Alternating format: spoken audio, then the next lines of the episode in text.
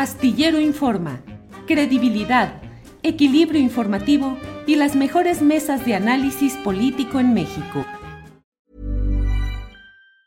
Hey, it's Ryan Reynolds and I'm here with Keith, co-star of my upcoming film If, only in theaters May 17th. Do you want to tell people the big news?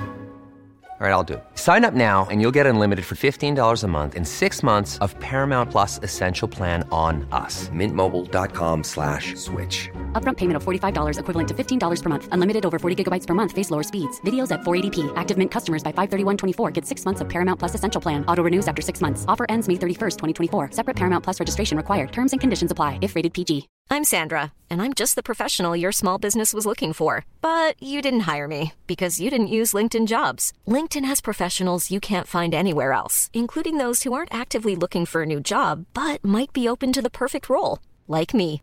In a given month, over 70% of LinkedIn users don't visit other leading job sites. So if you're not looking on LinkedIn, you'll miss out on great candidates like Sandra. Start hiring professionals like a professional. Post your free job on linkedin.com/people today.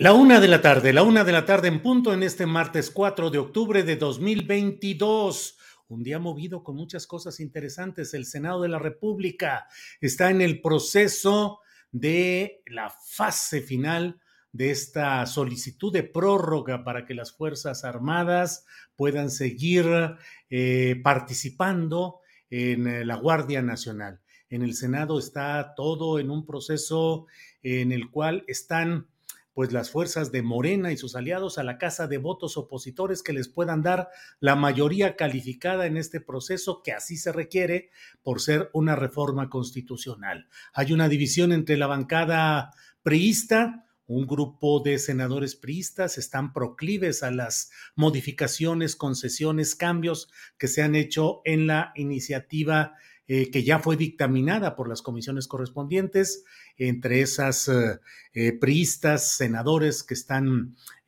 moviéndose hacia el ámbito favorable a Morena, está Silvana Beltrones, hija de quien fue presidente del PRI, poderoso político, Emanlio Fabio Beltrones, y del otro lado están un grupo de senadores y senadoras priistas en cuya principal figura en estos momentos es Claudia Ruiz Massieu, eh, sobrina de Carlos Salinas de Gortari, hija del eh, difunto gobernador de Guerrero, Francisco Ruiz Massieu.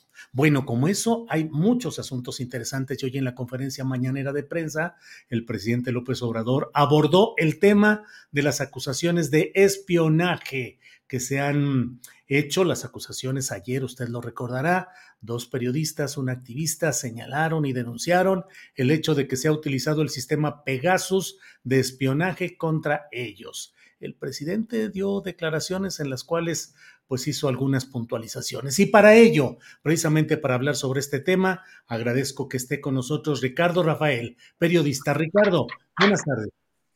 Julio, ¿cómo estás? Qué gusto saludarte. Saludo a tu audiencia, a la que tanto respeto, y a ti, desde luego, por la relación personal y profesional que nos reúne, Julio.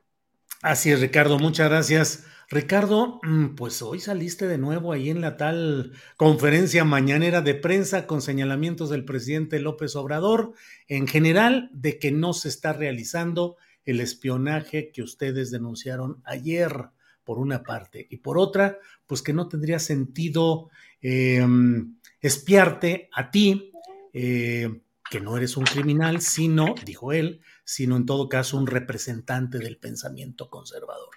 ¿Qué opinas? ¿Qué respondes, Ricardo? Pues mira, le, le, dedicó, según mis cálculos, casi 40 minutos al tema después de la valiente pregunta que le hizo Nayeli Roldán, que yo la miraba y sí se necesita temple y fuerza y valentía. Tú ya has estado en esas conferencias eh, donde pues una y otra vez te avientan eh, jitomates desde el púlpito y hay que aguantar. Yo sí, primero que nada, quiero agradecerle mucho a Nayeli ese trabajo periodístico que estimula y la verdad un poco sirve de ejemplo. Si escuchas bien la, la intervención, Julio, hacia el final es donde vino la parte que a mí lo personal me tiene más dolido porque en realidad eh, me, acusó a mí, a Raimundo Ramos, Animal Político, eh, en fin, a R3D, artículo 19, de estar cometiendo eh, pues un delito. O sea, literalmente nos acusó de estar fabricando una calumnia. Y quiero pues señalar, Julio, de qué tamaño es el asunto.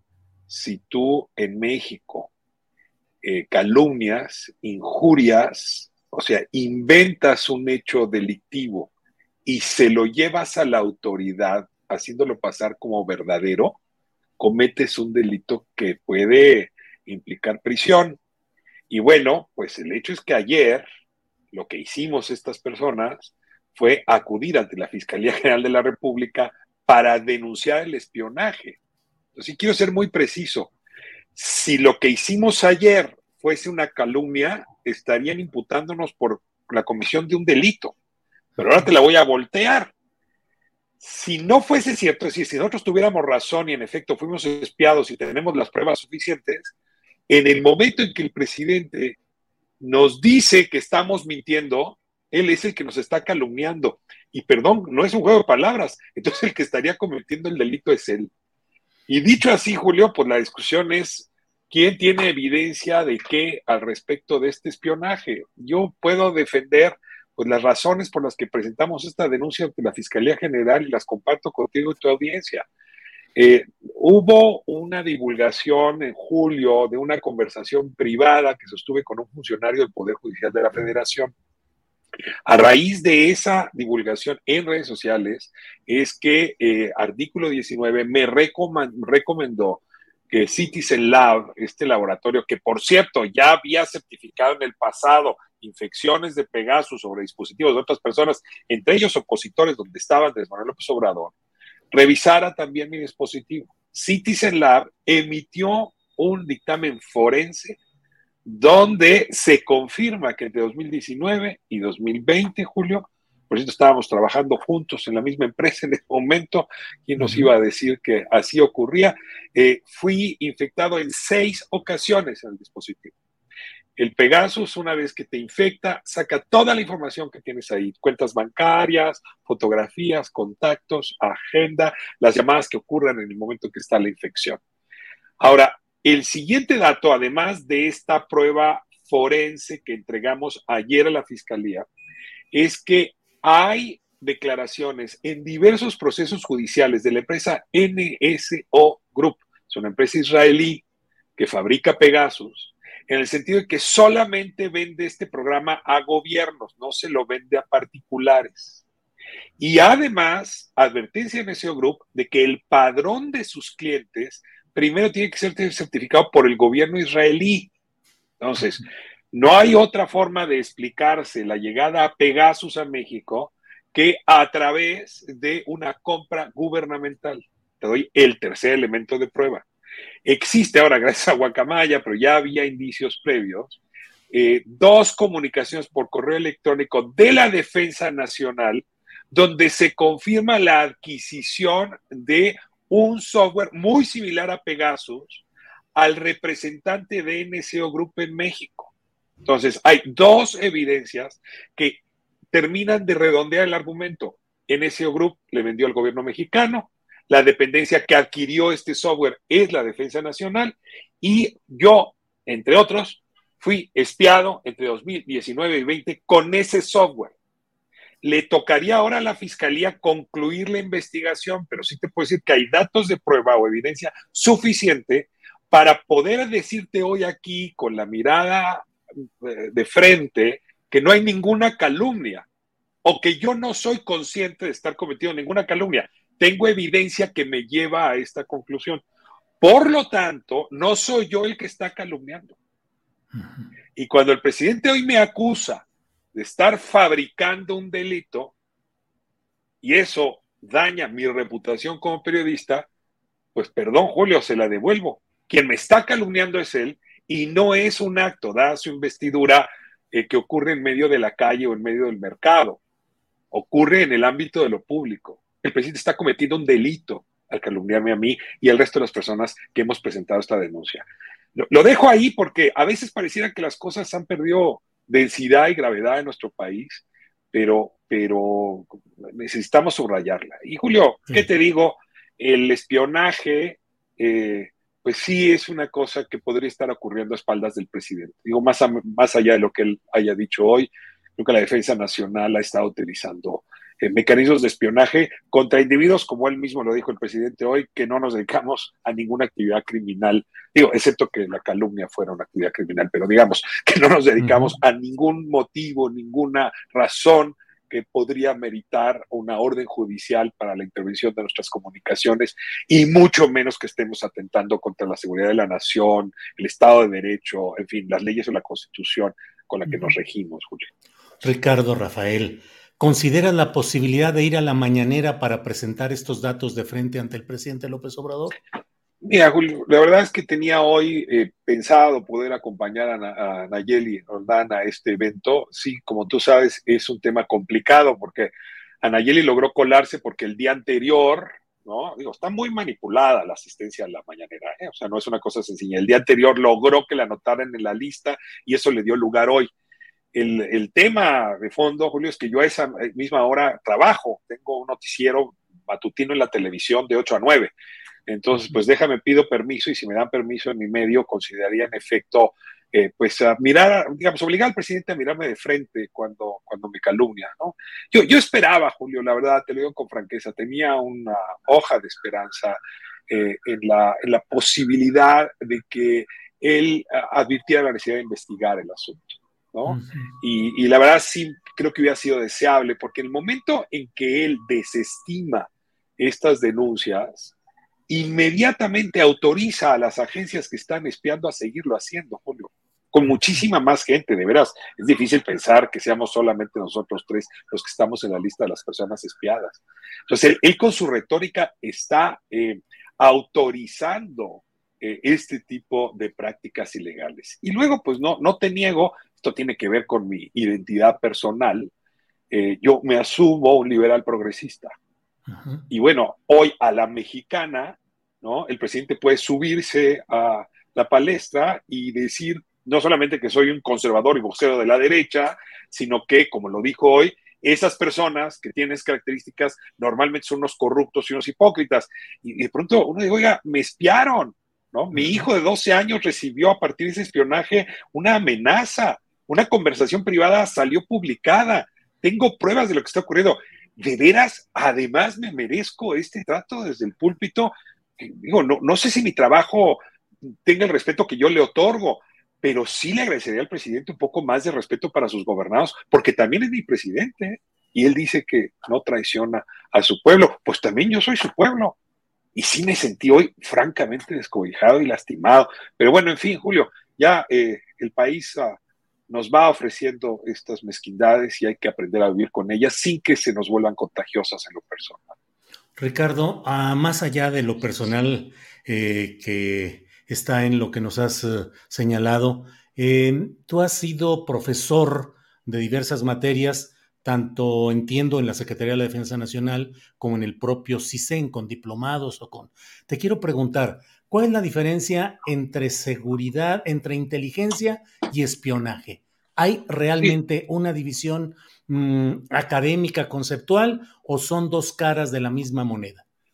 te, agradezco mucho la pregunta, porque ahí también hay una calumnia que llevan dando mucho rato. A ver, hay una periodista que se llama Guadalupe Lizárraga, que publicó en Los Ángeles Press hace dos, tres años, una pieza donde dice que soy agente del CISEN y que trabajé para el CISEN. A ver, Julio, yo fui profesor durante 20 años del Centro de Investigación de Docencia Económica, CIDE. Del orgullo o del pecado de haber trabajado en esa institución, me precio.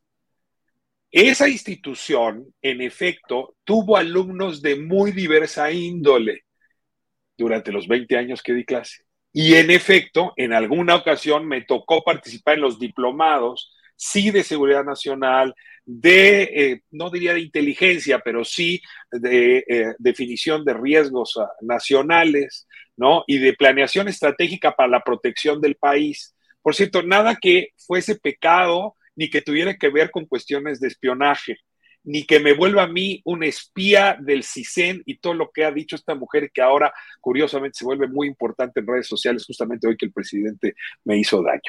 Dicho esto, Julio, mi trabajo principal es en periodismo judicial. No soy un experto en cuestiones de seguridad nacional, pero sí alcanzo en efecto a hacer una distinción muy importante que tú planteas la inteligencia, eh, la empresarial, la gubernamental, en fin, hasta la periodística, la personal, es hacer acopio de información de buena calidad, confiable, corroborada, que corroborar viene de roble, ¿no? Que, tenga solidez para poder tomar decisiones asertivas, decisiones inteligentes eh, que permitan pues la obtención de un bien que normalmente tendrá que ser un bien o común o del Estado, de la comunidad. En ese sentido, la inteligencia es una estrategia necesaria de sobrevivencia de los estados y por eso está bien regulada por las leyes, por eso las instituciones que la practican deben rendir cuentas y deben estar vigiladas. El espionaje es una operación similar, pero sin regulación, sin autorización constitucional sin autorización judicial. Es decir, es su anverso, aunque pudiera parecerse. Y en ese sentido, sí tendríamos que advertir que las eh, actividades confesas por el presidente el día de hoy, muchas otras veces, de inteligencia, por no decir de espionaje por parte de la seguridad nacional, no están suficientemente vigiladas. Lo, lo digo con conocimiento de causa. La semana pasada se publicó el cuarto informe del Grupo Interdisciplinario de Expertos eh, eh, Independientes, donde justamente refieren a estos centros regionales de fusión de inteligencia a cargo de la Sedena, que hicieron acopio de información y que, por cierto, eh, se dedicaron también a espiar a los integrantes del GIE. Y sin embargo, la defensa niega la existencia de estos centros que se sabe por una enorme cantidad de testimonios que existen. Y yo tengo la impresión de que hay un centro regional sur, que es el que tendría que ver con Ayotzinapa, pero en el caso de Raimundo Ramos, del periodista real político, en mi caso, es probable que hayamos caído en eh, las garras del espionaje de la región noreste, es decir, de la que investiga los hechos ocurridos en la zona de, de, Tamaulipas, en la zona de Nuevo León, quizá incluso en tu propia tierra, en San Luis, porque eh, el trabajo que los tres desarrollamos tiene que ver con actividades militares y paramilitares en la zona. En mi caso, Julio, recordarás, porque lo presenté en tu espacio radiofónico, es la investigación que hice sobre el origen de los Zetas, el relato de Hijo de la Guerra. Y ese relato viene, proviene de una serie de entrevistas, sobre todo a uno de los supuestos fundadores, pero también a un análisis de contexto y otras entrevistas más. Ahí esa investigación me llevó a concluir que en efecto pues los Zetas, como se ha sabido, son un grupo de desertores de buen nivel del ejército que se formaron en Estados Unidos, que luego construyeron un grupo paramilitar, un ejército al servicio del cártel del Golfo, que por cierto está al origen de mucha de la masacre, muerte y desaparición que hoy observamos. Entonces, por haber hecho esta investigación, es que habría yo sido investigado. ¿Cómo lo sé? Porque yo presenté ese libro el 30 de octubre de 2019 eh, en Chihuahua los meses previos, incluyéndote tú, estuve como en 25 medios promoviendo el libro. Y es después de esas entrevistas que inmediatamente se infecta mi teléfono. Claro, podría ser una coincidencia cósmica, Julio, pero en estas cosas no hay coincidencia. Yo presento el libro, lo promuevo y soy infectado, mi dispositivo es infectado tres o cuatro días después. Así es que sí, supongo que es por esa investigación periodística que fui, que fui espiado, que no de manera inteligente por las Fuerzas Armadas, sino de una manera ilegal, inadmisible. Ricardo, escuché ayer parte de las declaraciones que hiciste al presentar esta denuncia ante la Fiscalía General de la República y mencionabas que tu parecer es que no sé si en lo general o en ciertos momentos el poder militar está supliendo o haciendo eh, ejercicios que corresponden plenamente al poder civil. Sí, otra vez, tengo un par de argumentos para regresar sobre eso que dije ayer. Lo primero es que yo fui espiado en 2016, 2017, según el mismo análisis de Citizen Lab, y lo vuelvo a hacer en 2019, 2020. Es decir, son estos bichos que seguramente somos muchos más, pero por lo menos ahora de manera confirmada, que no importó el cambio de gobierno, sigue siendo espiado por, con el mismo programa, quizá por las mismas instituciones, eso no lo, no lo sabemos. Quizá en 2016 haya sido la PGR, ahora el ejército, eso habrá que averiguarlo. Pero en todo caso es por el mismo Estado y habría que decir por el gobierno en términos generales. Y en ese sentido sí asumo que hay una agenda que no es propiamente civil, que ha venido empujando pues la aceptación para espiar a periodistas, a defensores de derechos humanos. Una agenda que ha permitido el espionaje, y decía yo, sobre los integrantes del GIEI o defensores de derechos humanos como Raimundo Ramos o de periodistas en su momento de, de Animal Político, en mi propio caso. Es decir, es una agenda transeccional que no importa que sea pre-4T o post-4T, sigue ocurriendo. Y en ese sentido, sí, esa agenda, eh, presumo, es la agenda de la seguridad eh, de, la, de la Secretaría de Defensa. Segundo argumento, yo le creí al presidente cuando dijo que su gobierno no había contratado Pegasus. Y le creo cuando dice que su gobierno, le creía cuando decía que su gobierno no espía. ¿Qué esperaba yo ayer? Pues que hoy lo reconociera, ¿no? Y que le ordenara al poder militar que rindiera cuentas. Pero hoy me doy cuenta que su preocupación por proteger a las Fuerzas Armadas es tal, es de tal envergadura, que está dispuesto a asumir como propia la, la, actividad de espionaje ilegal, porque en realidad eso es lo que hizo hoy. yo sí me pregunto qué nivel de presión tiene el presidente de la República que tiene que asumir como propia, déjame usar el término coloquial, tragarse él mismo una actividad ilegal de las Fuerzas Armadas. Y bueno, Julio, si este fuera el único caso del que estuviéramos hablando, lo pasamos por alto. En efecto, mi agenda y yo somos irrelevantes. Pero haberle dado carpetazo la semana pasada ya al tema Yotzinapa, correr ya a la gente del GIEI, cerrar ya la comisión presidencial, porque eso es lo que está haciendo, asumiendo que ya hay cinco militares responsables y el resto de las investigaciones que se desechen, la presión que se hizo sobre el fiscal especial del caso Yotzinapa, pues sí nos habla de que hay un poder mucho mayor que el poder legítimo del presidente López Obrador que está determinado, determinando una buena cantidad de asuntos del orden público, democrático, que nos tienen aquí hoy conversando, Julio. Ricardo Rafael, te agradezco como siempre la amabilidad de que puedas compartir con nosotros tus puntos de vista y más en este momento y en estas circunstancias. Cierro solo pues esperando que ojalá y la Coordinación de Comunicación Social de la Presidencia escuche esa posibilidad, esa consideración que vas a hacer de la posibilidad de ir a la propia conferencia mañanera de prensa. Debo decirte que yo lo hice por vía de Internet, por vía de comunicación y afortunadamente hubo...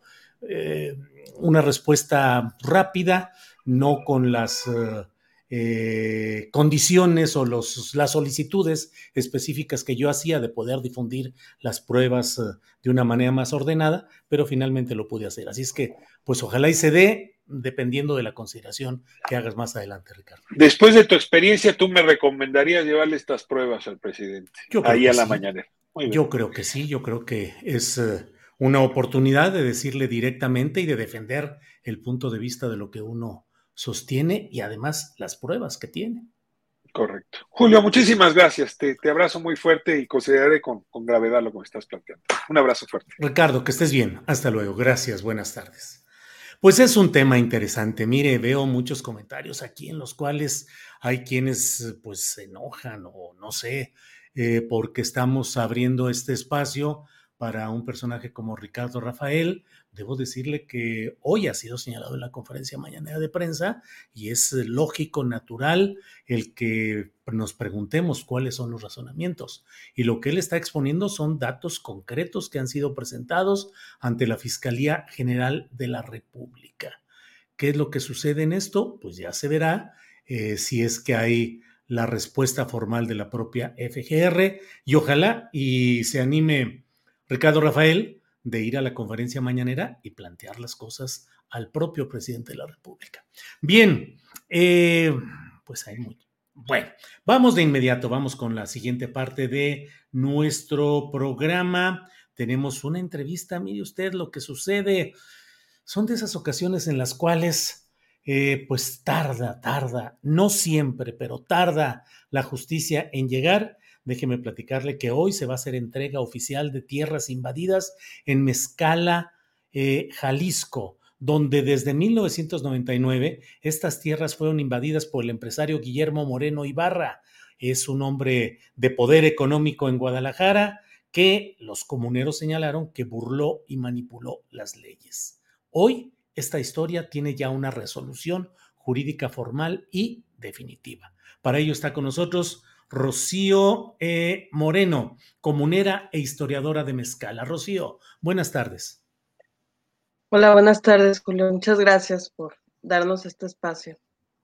Al contrario, Rocío, pues es que es de esas pocas ocasiones en las que se puede dar una buena noticia, así la entiendo, ya tú nos detallarás exactamente de qué se trata y si es en definitiva o hay todavía algún riesgo judicial, pero bueno, pareciera el triunfo de comuneros ante un acto de injusticia y después de 23 años poder tener esta resolución. ¿De qué se trata el asunto, Rocío, para quienes no tienen los detalles ni los antecedentes de este caso?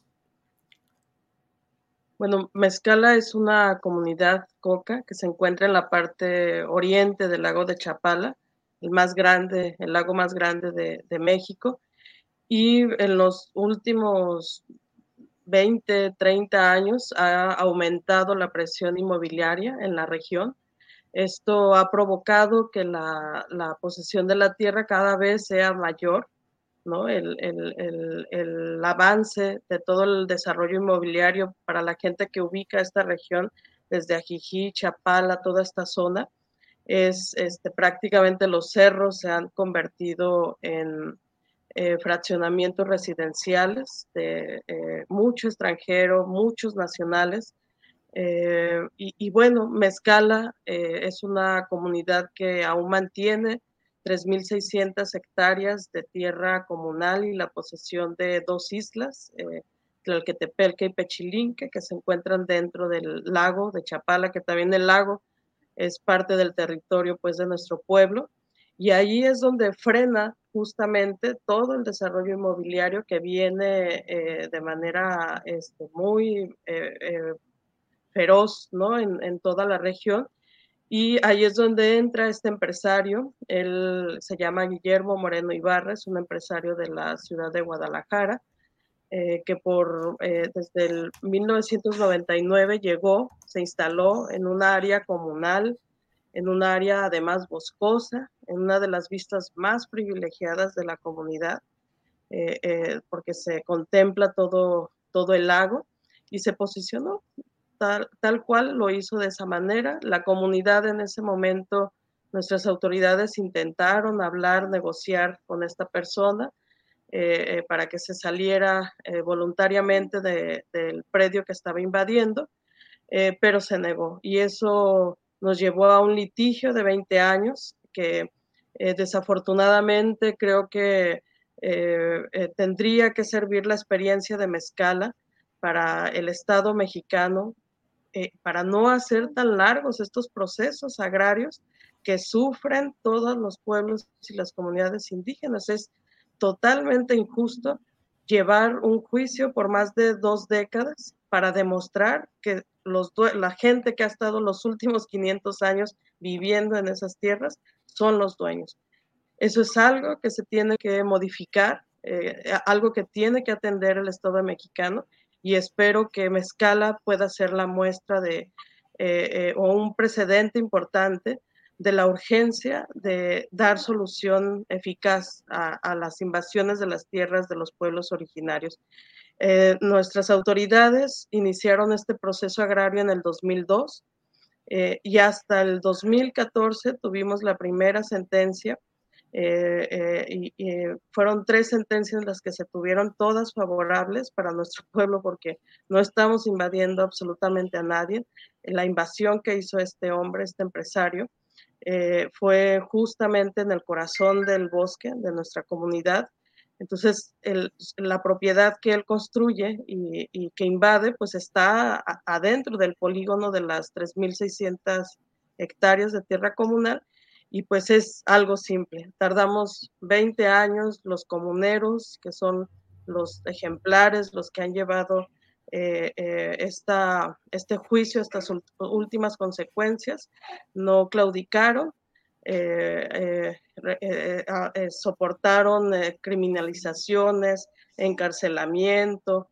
nosotros durante estos 20 años pisamos la cárcel y este empresario nunca ha pisado la cárcel y nosotros la pisamos sin portar armas y sin invadir absolutamente a nadie. Entonces, es este, em, eh, la historia, desafortunadamente, que se vive en muchos pueblos en México, ¿no? Donde el dinero, la corrupción de, las autoridades eh, eh, municipales, estatales, pues ayudan, ¿verdad?, a que personas como este empresario pueda entrar y destruir una comunidad que se ha mantenido de esta forma por cientos de años. El día de hoy, ahorita, en este momento, ya están todas nuestras autoridades y pobladores de la comunidad en la finca invadida. Eh, eh, ya acudió la magistrada, se hizo la entrega oficial y está, pues, este, eh, por este lado, nuestro pueblo contento de que, de que ya se tenga este predio. Ahora creemos que viene otra parte también difícil, que es mantener esta toma, garantizar que no vaya a existir ninguna respuesta por parte de este empresario, eh, eh, eh, porque pues está la, vida y la seguridad de nuestros pobladores. y respuesta de agresión física, ¿quieres decir, Rocío? Más que jurídica. Así es, así es, porque jurídicamente ya ganamos. O sea, el triunfo es de Mezcala, ya no hay absolutamente ninguna otra instancia que, que desahogar. Eh, eh, pero yo me estoy refiriendo a, cualquier acción violenta que violente la vida este, eh, o la integridad de las personas, de todos los miembros de la comunidad. este espacio que se recuperó el día de hoy para nuestro pueblo tiene este, un futuro muy importante. Nosotros decimos un sueño común para nuestro pueblo, que es eh, instaurar ahí una universidad, eh, eh, este, que hemos trabajado muchísimos años este, por este proyecto educativo para convertir este espacio que estuvo privatizado invadido por este empresario y ahora pues queremos que tenga el uso que siempre tuvo que haber tenido, un uso colectivo y eh, eh, que además este sea un espacio para los jóvenes y jóvenes de nuestro pueblo. Rocío, eh, ¿cuántos son los pobladores que, que son beneficiados con esta resolución? ¿Cuántas son las, las hectáreas? Nos dijiste 3.600, no sé si sigan siendo esas. Y en tercer lugar, preguntarte si hay algún tipo de sanción económica, restitución o compensación del empresario que durante todo este tiempo eh, mantuvo a esta comunidad de Mezcala en Poncitlán, Jalisco, en este juicio largo donde hubo detenidos, acosos, amagos armados, de todo. ¿Hay alguna, aparte de, de, que no se quede con la tierra, ¿hay algún tipo de compensación o pago que él deba hacer? Bueno, nosotros somos alrededor de 7.000 habitantes. Esos son eh, eh, los, los, pobladores este, que constituimos la comunidad de Mezcala. Em, y sobre, sobre si él tendría que responder, eh, él lo único, el, el, juicio, perdón, que nosotros interpusimos fue un juicio por restitución de tierras comunales, que es lo que se está llevando a cabo ahora.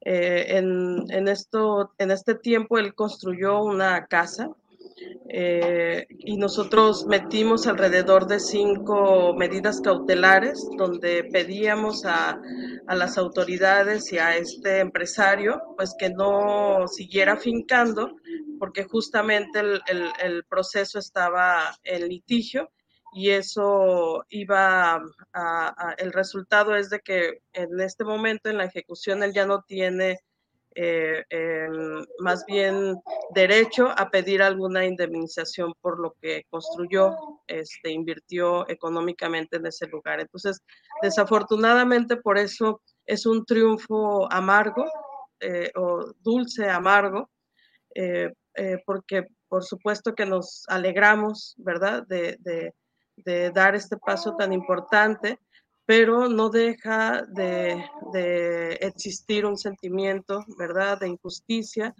de por qué tuvimos que llevar este juicio, eh, eh, eh, inyectar este, muchísimo esfuerzo, mucha dedicación, mucho tiempo, dinero, para poder lograr este objetivo, porque desafortunadamente pues no hay una sanción más allá de eso. ¿No? Tendríamos que iniciar otro tipo de, demandas, de juicios, eh, pero nos concentramos solamente en la recuperación de la tierra.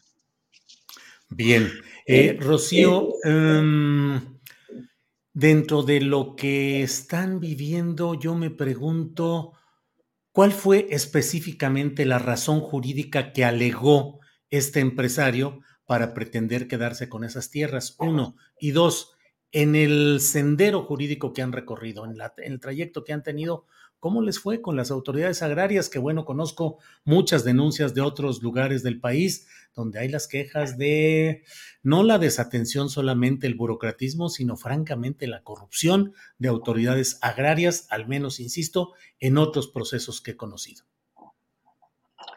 Bueno, esta, esta persona este, utilizó a, un prestanombres. El juicio fue eh, un prestanombres, alguien de la comunidad de Mesala, eh, alegando que era él del predio. Eh, Guillermo, el empresario, Guillermo Moreno Ibarra, nunca se presentó como dueño porque pues no lo es. Y si lo decía, es una locura en el, en, en el derecho agrario porque el dueño único de las 3.600 hectáreas son 406 comuneros.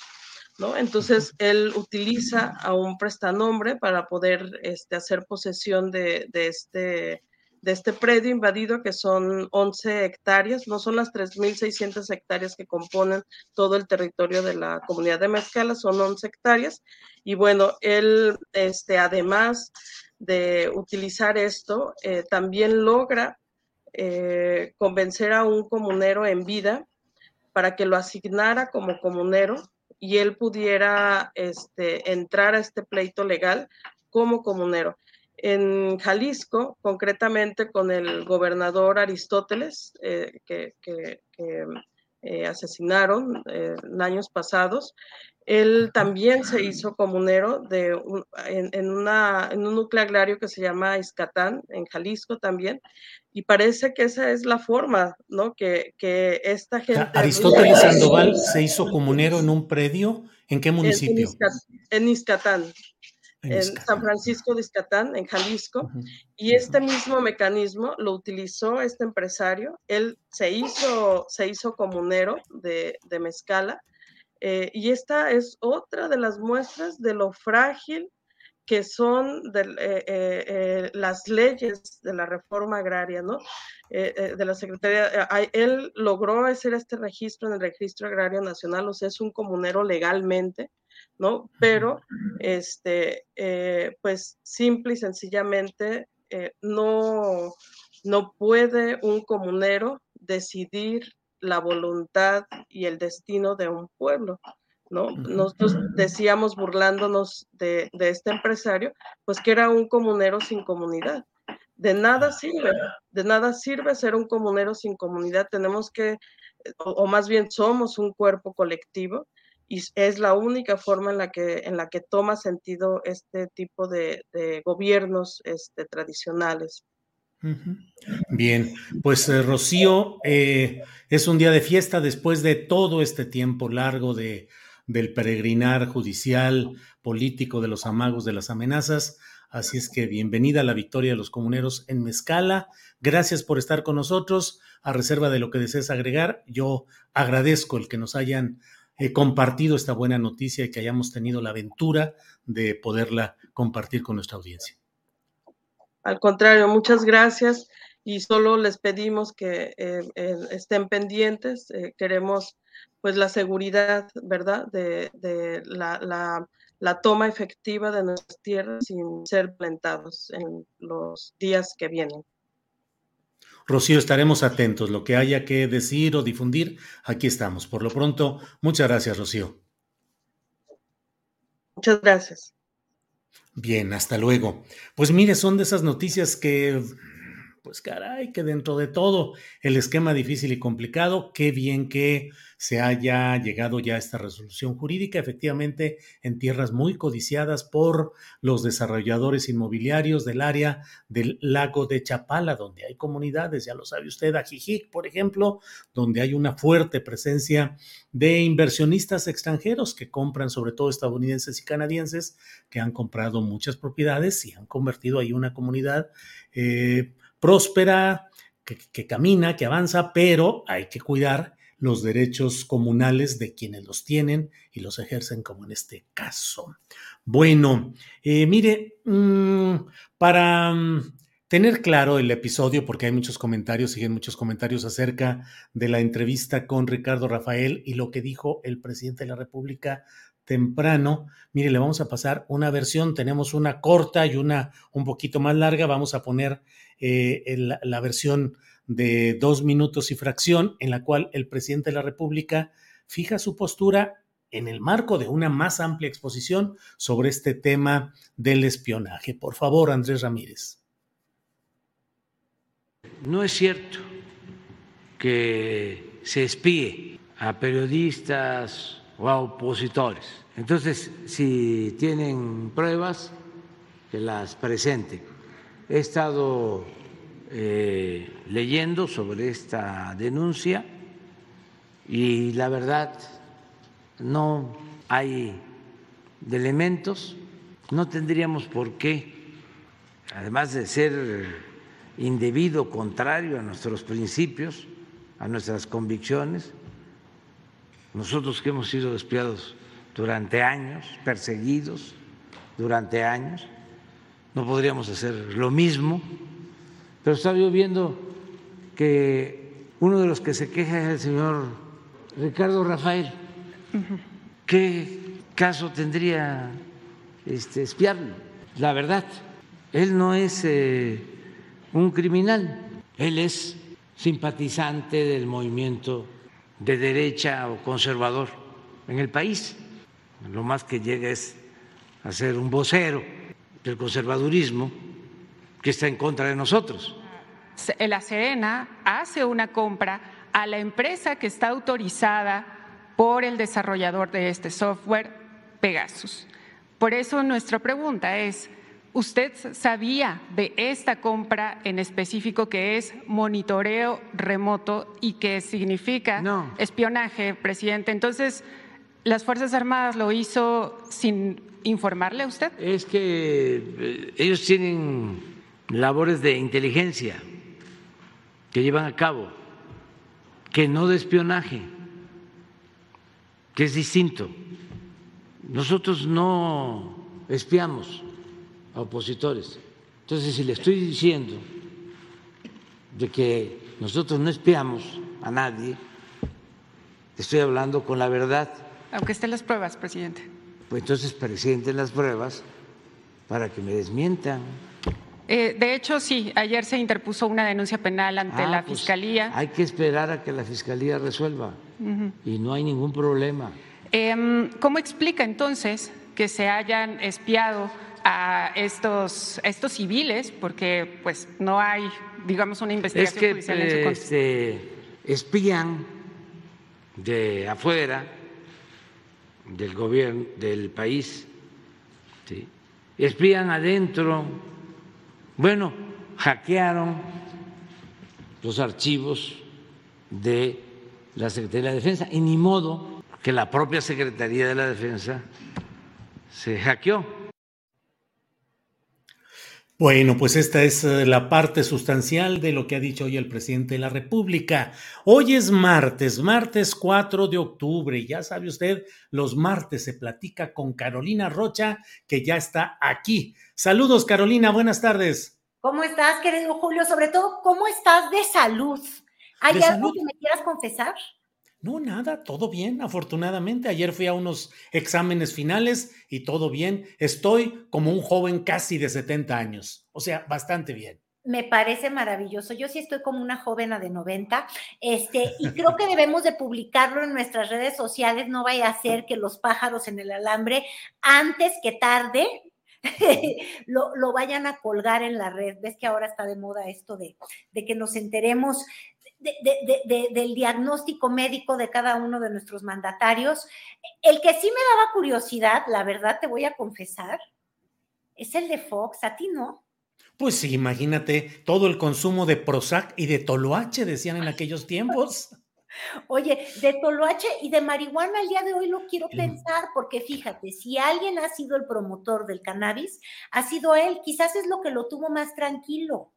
Eh, claro. de lo achacamos el toloache, tendríamos muchos, tendríamos muchas certezas y muchas cosas en claridad. Pero hablé de Fox porque hemos tenido los mexicanos siempre este dilema, mi querido Julio, de si hay que saber del estado de salud de los mandatarios o no. Y en realidad comenzó ese cuestionamiento profundo, pues justamente a raíz de la presidencia de Vicente Fox, porque todos dudábamos ya no de su salud este, física, sino de su salud mental.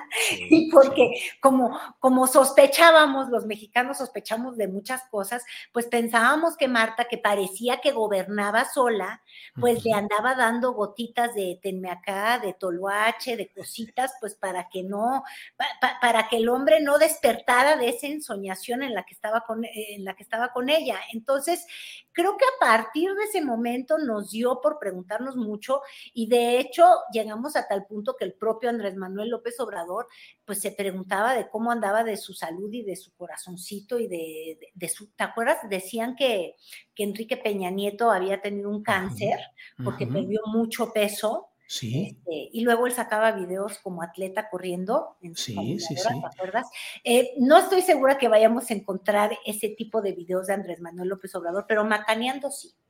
Sí, pero fíjate, eh, desde Adolfo López Mateos, a quien apodaban López Paseos, eh, había la versión de que sufría una migraña terrible y que en realidad dejaba el gobierno pues casi a la deriva a que los subordinados se encargaran de él, porque a él le pegaba muy duro de pronto todo aquello.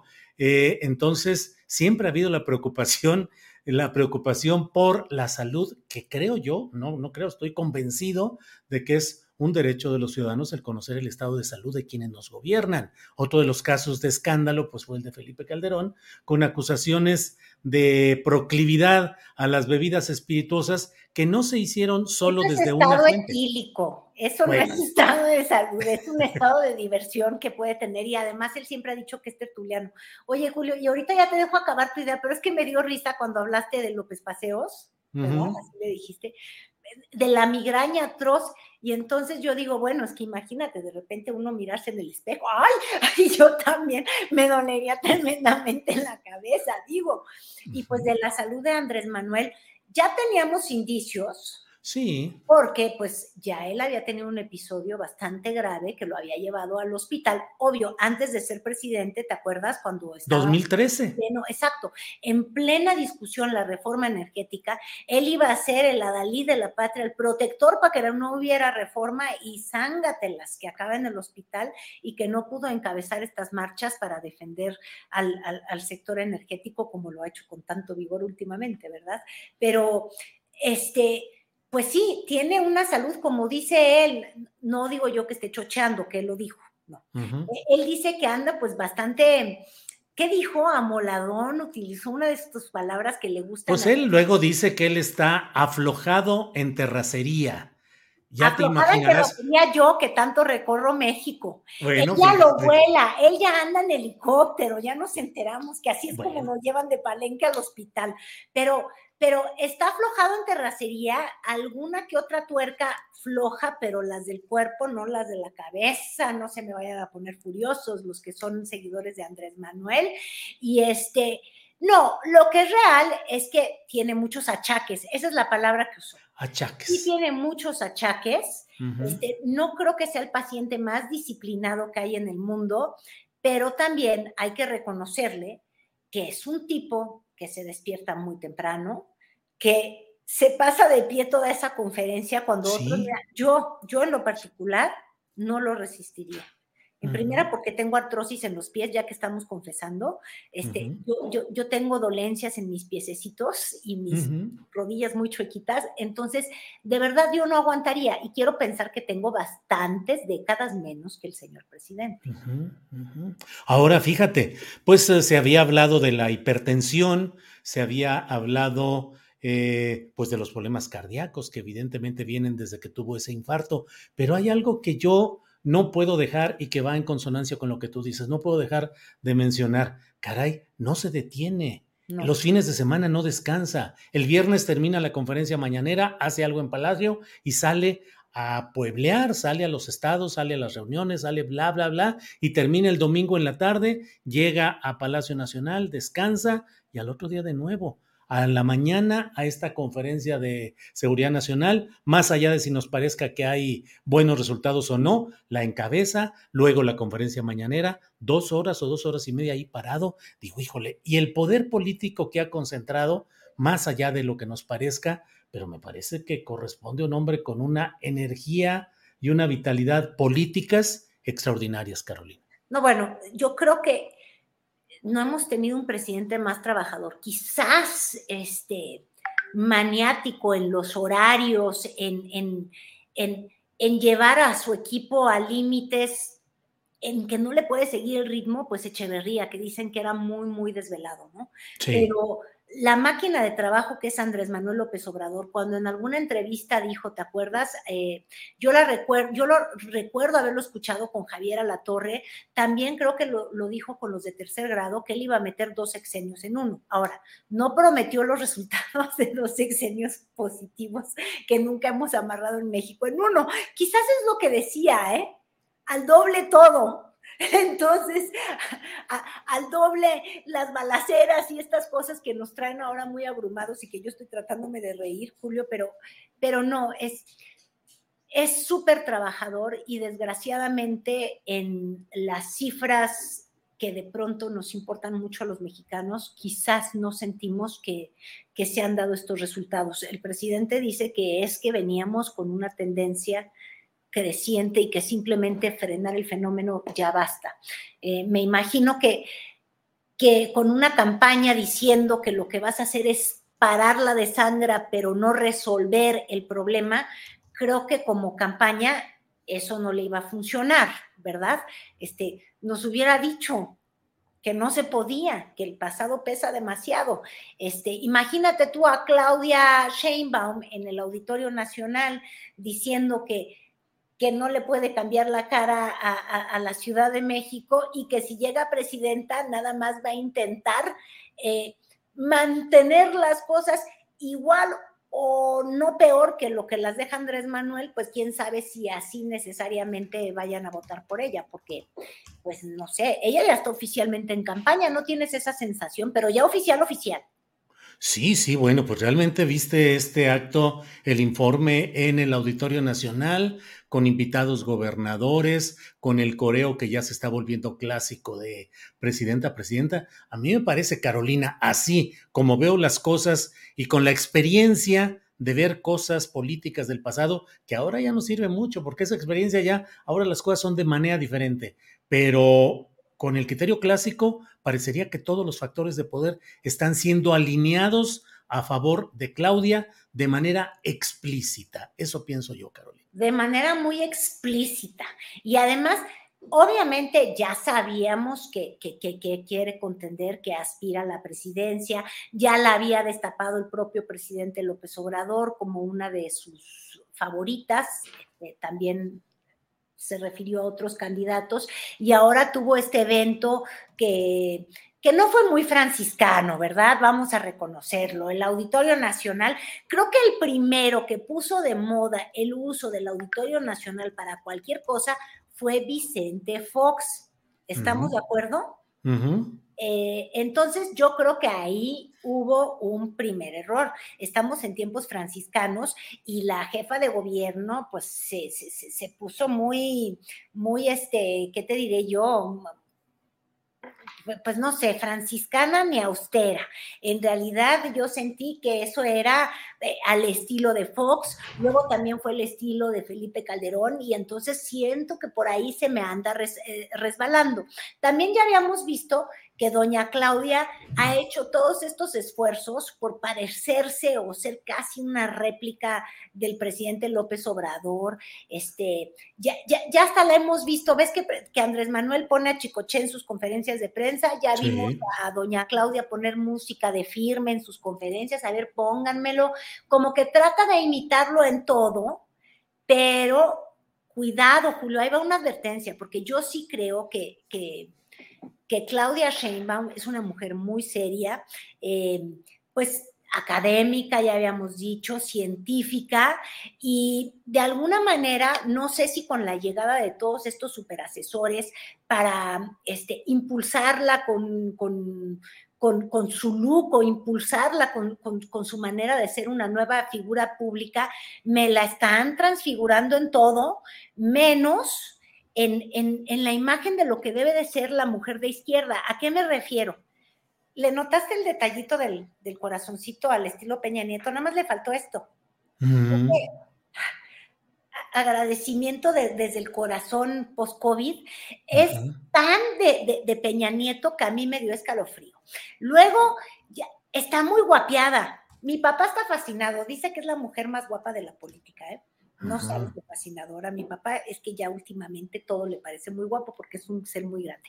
Pero bueno, déjame decirte, mi querido Julio, que, que sí, efectivamente está como que más maquillada profesionalmente, casi te podría yo decir que la está haciendo Alejandra Mascorro, pero olvídate de ese nombre que te estoy diciendo, este, muy peinada, muy, muy así sofisticada, y está a dos a ver cómo ves esta provocación de ponerse muy Rosario Robles.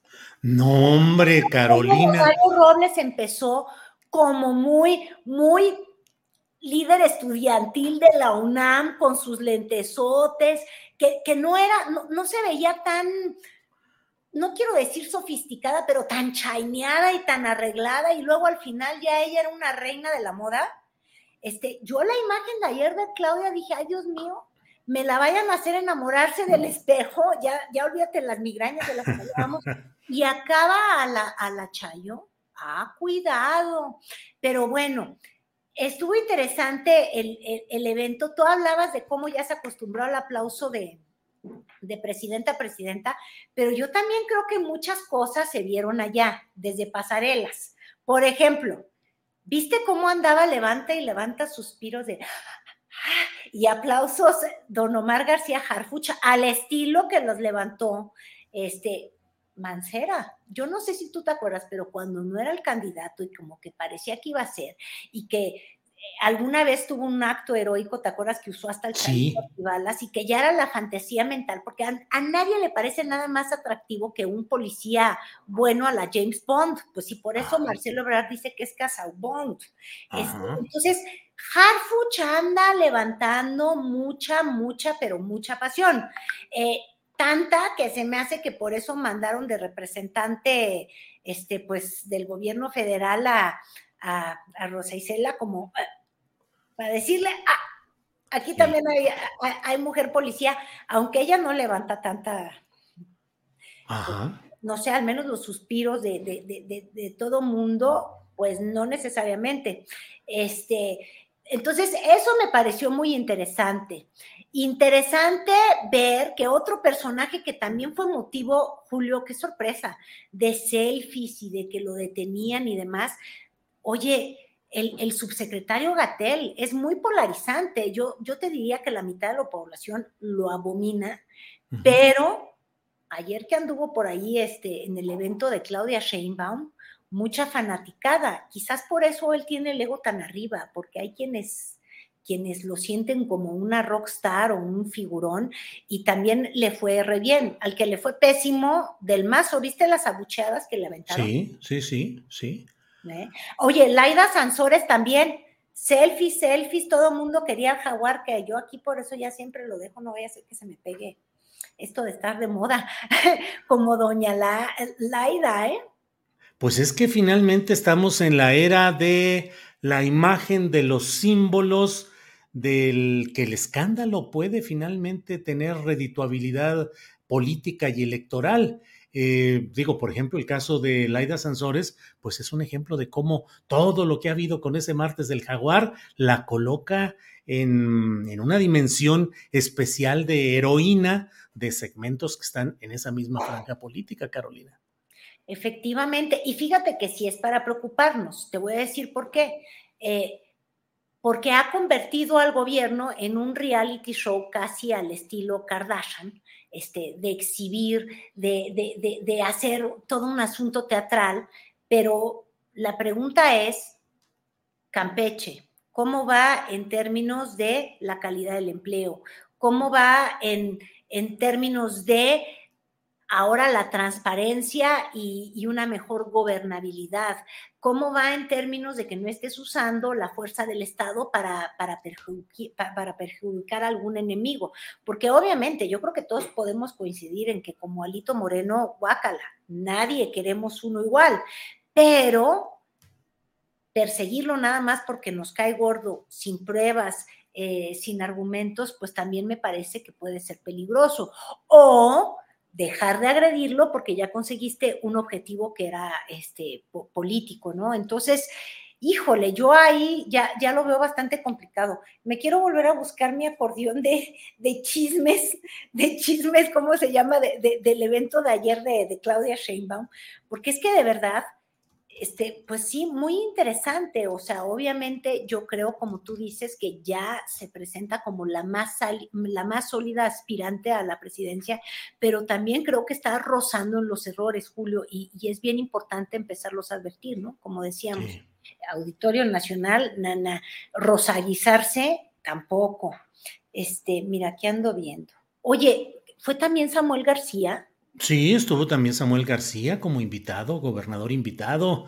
Pero bueno, recuerda que Claudia tiene ya un asesor catalán de, en asuntos de imagen y de eh, posicionamiento político, que es eh, Antoni Gutiérrez Rubí, cuya última elección en la que participó fue la de Colombia, apoyando a Gustavo Petro, que ganó.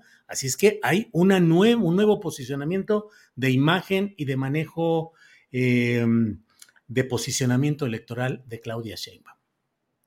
Pues mira, hay que procurar la imagen, pero no tanto que la desgaste. Entonces, yo creo que si empiezas si, arrancas demasiado pronto, también te expones demasiado al golpeteo. Y también te puedes un poco, pues, desligar de la realidad, ¿no? Este, ¿a, qué me refiero? A que parece que está tan preocupada la jefa de gobierno por vender esta imagen de sí misma que ya no le importa vender acciones que hablen por sí misma. Entonces, este, estaba yo viendo, hasta lo tuiteé, en los, las pancartas o la publicidad que estaban, este, con la que estaban promoviendo este cuarto informe de gobierno, veías a, doña Claudia ya fundida en un abrazo con un chamaco, ¿no? Entonces tú dices, ay Dios mío, ya hasta esto de tan desgastado de abrazar y besar al bebé, este, no necesariamente es el estilo de ella. Y yo creo que cuando las cosas no son tan genuinas, se te voltean, Julio. Entonces, allá habrá que tener cuidado. Y luego también sí, que insistía yo con lo de Samuel García, híjole, también hay que tener cuidado con, con quién se junta uno, ¿no? Es como Samuel García que le ha dado por juntarse, me, decía Adriana Buentello, este, le ha dado por juntarse con, con Verástegui, a quien tú entrevistaste, pero tú por, por asuntos periodísticos. Esto ya de sacarse la foto, es como Verástegui se saca la foto con Trump y se saca la foto con Bolsonaro porque los admira y porque piensan como él. Pero entonces se saca la foto con Samuel García, ah, entonces los del movimiento ciudadano no son tan de izquierda como dicen que son, ni son tan pro mujer como dicen que son, porque luego eh, rascándole, te digo, en esta plática antes de entrar contigo con Adriana Buentello, oye, también en la foto con Verástegui, este, Alfaro. Sí. Yo ahí ya tendría mis dudas entonces, como jefa de gobierno o como representante de la izquierda, pues retratarme con ellos, ¿no? Yo, yo me imagino que no va a ir a hacer campaña y va a decir, oye, vente Donald Trump, retrátate conmigo, ¿no? Eh, claro. Cuidado con esas imágenes. Pues Carolina, como siempre, gracias por estas pláticas de los martes, son las dos de la tarde con dos minutos. Te agradezco mucho la posibilidad de platicar y sigamos viendo cuestiones de filtraciones, estados de salud, Guardia Nacional, votaciones en el Senado, captura de votos priistas. Silvana Beltrones a favor de la propuesta de Morena, Claudia Ríos Macié en contra, pues de todo hay y ya lo iremos. hasta el salinismo se divide, mi querido Julio. Sí, sí, o más bien esos pájaros en el alambre al estilo Gutiérrez Barrios los dividen. No era así la, la, figura cuando, cuando platicaban de Gutiérrez Barrios, que llegaba a ver a los adversarios políticos y les traía un, un foldercito de estos amarillos. Y entonces abrías el folder, decías, ¡ah, la madre! Que me van a sacar todo esto. Cerrabas el folder y decías, no, siempre no soy aquella que te quería acusar, ¿no? Entonces, este, pues quién sabe qué, habrán visto Mancera y Silvana Beltrones que cambiaron de corazón y de parecer, ¿verdad? Este, pero parece que el estilito lo heredó Adán Augusto, que ni tan Augusto, ¿verdad? Ya para los adversarios. Sí. Y les va a dar una visita porque parece que, que, que viene empezando. It's that time of the year. Your vacation is coming up. You can already hear the beach waves, feel the warm breeze, relax, and think about work. You really, really want it all to work out while you're away. Monday.com gives you and the team that peace of mind. When all work is on one platform and everyone's in sync, things just flow wherever you are. Tap the banner to go to Monday.com. Hey, it's Ryan Reynolds, and I'm here with Keith, co star of my upcoming film, If, only in theaters, May 17th. Do you want to tell people the big news? All right, I'll do it. Sign up now and you'll get unlimited for $15 a month in six months of Paramount Plus Essential Plan on us. Mintmobile.com slash switch. Upfront payment of $45 equivalent to $15 per month. Unlimited over 40 gigabytes per month. Face lower speeds. Videos at 480p. Active Mint customers by 531.24 get six months of Paramount Plus Essential Plan. Auto renews after six months. Offer ends May 31st, 2024. Separate Paramount Plus registration required. Terms and conditions apply if rated PG. Bien, pues...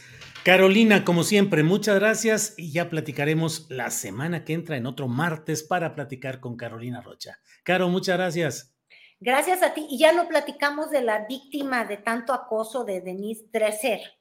Ya no, se nos fue el tiempo, pero para lo acumulamos. Lo acumulamos, decir que no hay que molestar a las personas que piensan diferente que nosotros. No veo por qué la expulsaron de, de, la marcha, como tampoco veo por qué ella es la primera que piden que expulsen de Twitter a las personas que no le gusta como piensen. Y sí, sí hablo del caso de Ricardo Salinas, ella es la primera en decir, sáquenlo, sáquenlo, lo promoví en chats, vamos a tumbarle la cuenta, no quiero que hable, es groserísimo.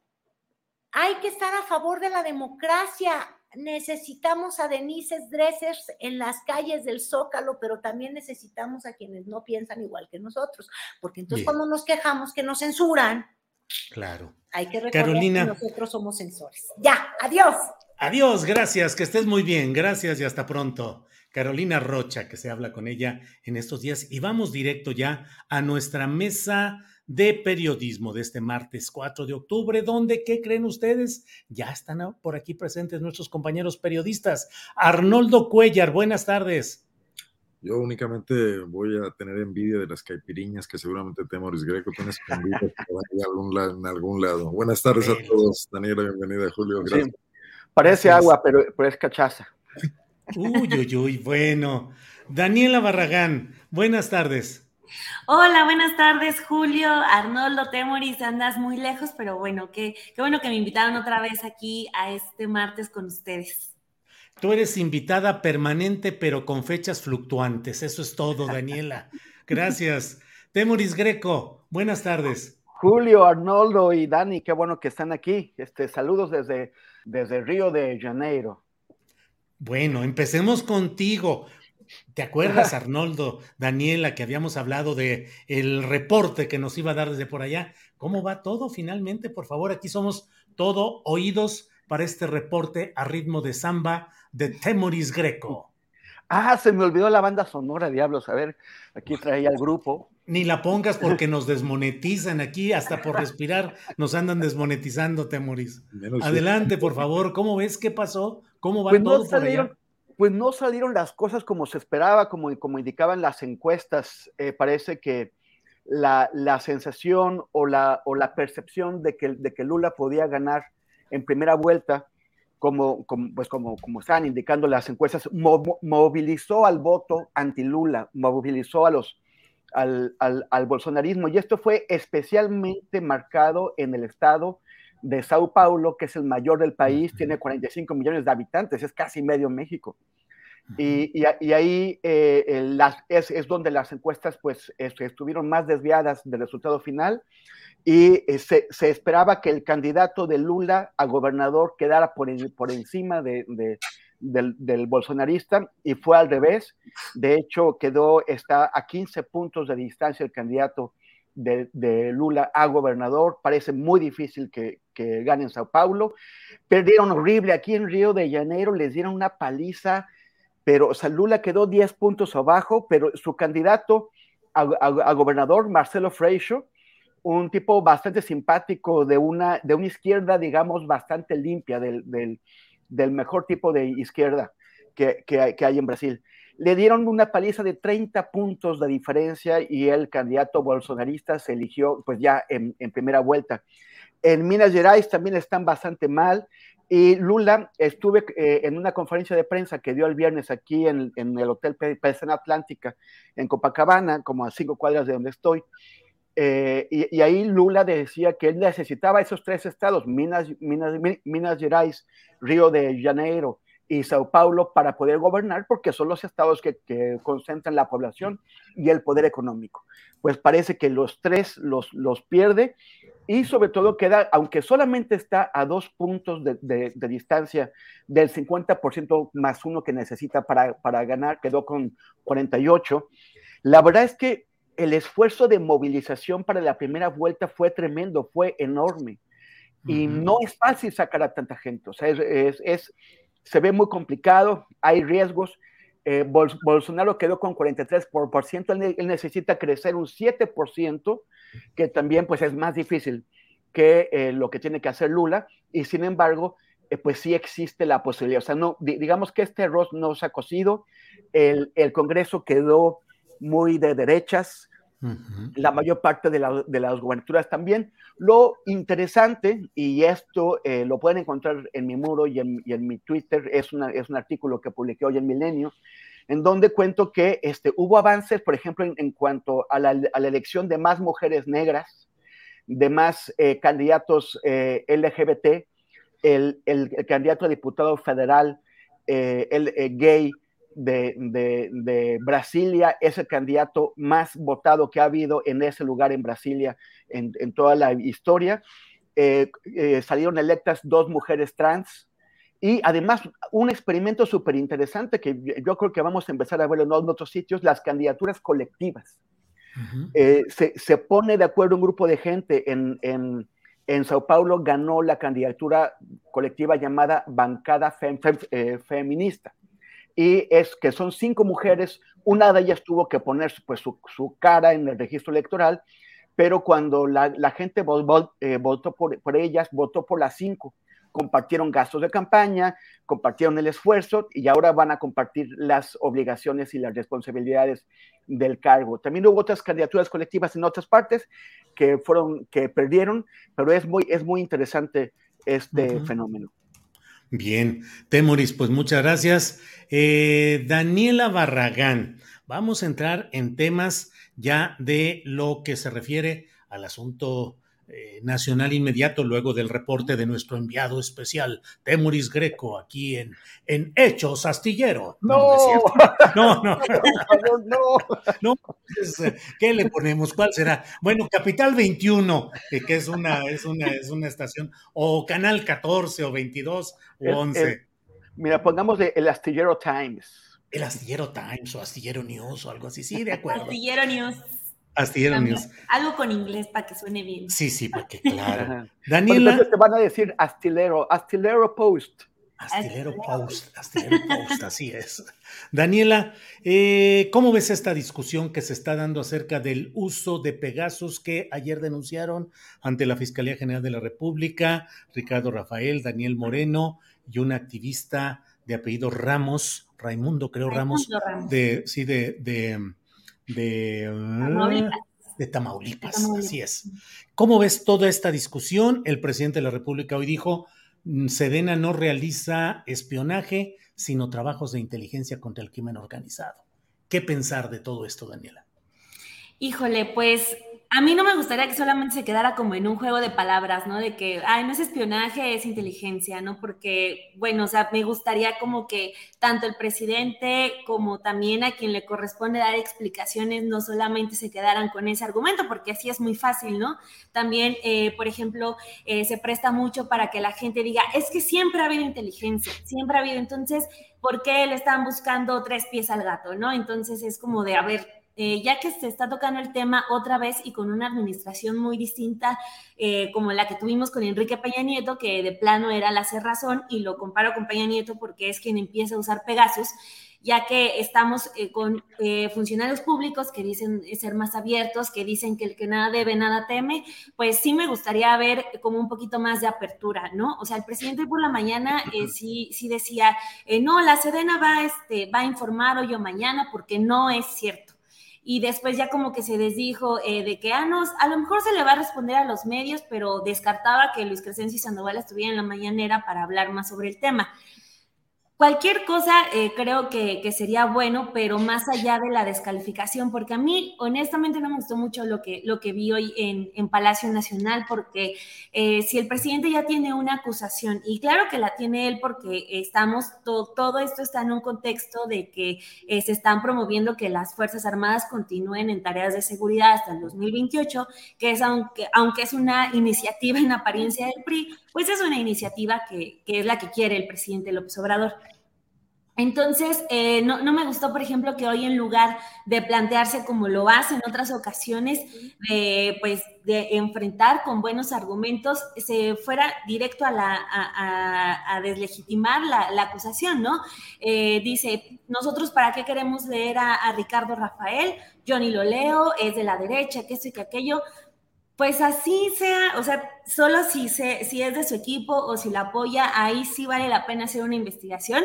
Yo digo que eh, no me, insisto en que no me pareció mucho esa, esa postura del presidente. Si hubiera preferido que dijera, ok, vamos a investigarlo, pero creo que eso nunca, nunca va a ocurrir con el presidente, ¿no? Con el presidente López Obrador, eh, porque responde a bote pronto en lugar de detenerse a pensar. Yo siempre digo, a lo mejor valdría la pena que en lugar de responder de inmediato, se espere tantito, analice, busque otras opiniones, no sé, pero sí, sí, sí siento que es una batalla perdida esa, ¿no? De que el presidente, eh, lo que vimos hoy, que luego, luego se fue a atacar a, Ricardo Rafael en lugar de ver con la Sedena qué está pasando, ¿no? Entonces de ahí ya después de, de ese ataque, el quedarnos con la esperanza de que van a informar, pues no sé qué tanto, qué tanta confianza vayamos a tener en eso porque también estamos ante otra, otra sala que tampoco abre la puerta, porque quien eh, estaría encargado de, investigar esto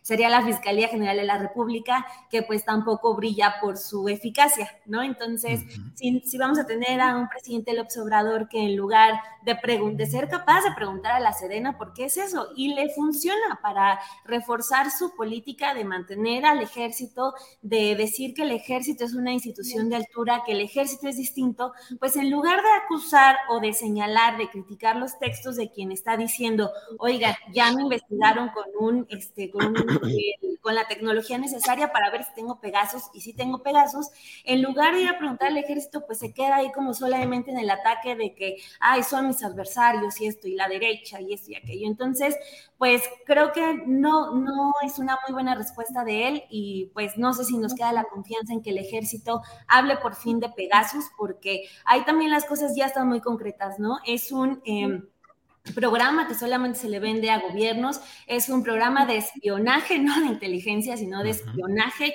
del más alto nivel a nivel internacional. Entonces, eh, pues sí, eh, los ataques por el texto, por la postura política es lo de menos. El presidente más bien sí tendría que pedir una, una postura seria de la Sedena para compartirla, porque él insiste que el que nada debe, nada teme. Entonces, pues sí, lo doy en la mañana, de plano no me gustó.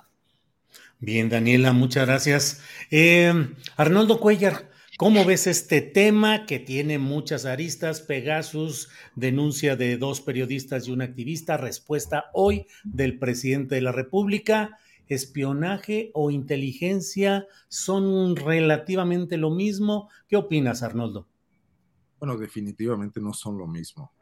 Digo, este, este rastreo, este mapeo que hoy, por ejemplo, el país eh, da a conocer derivado de el Sedena Leaks, de los eh, funcionarios públicos, incluso de Morena o de los opositores o de hasta las activistas feministas, incluso cantantes y actrices, forma parte de un mapeo, de un perfil. Eso no lo podemos calificar como espionaje, o sea, porque se hace con lo que se publica en medios, se ordena, se investigan currículums, etcétera. Creo que es algo hasta cierto punto normal. Otra cosa es intervenir un aparato telefónico. Ese, ese es otro tema.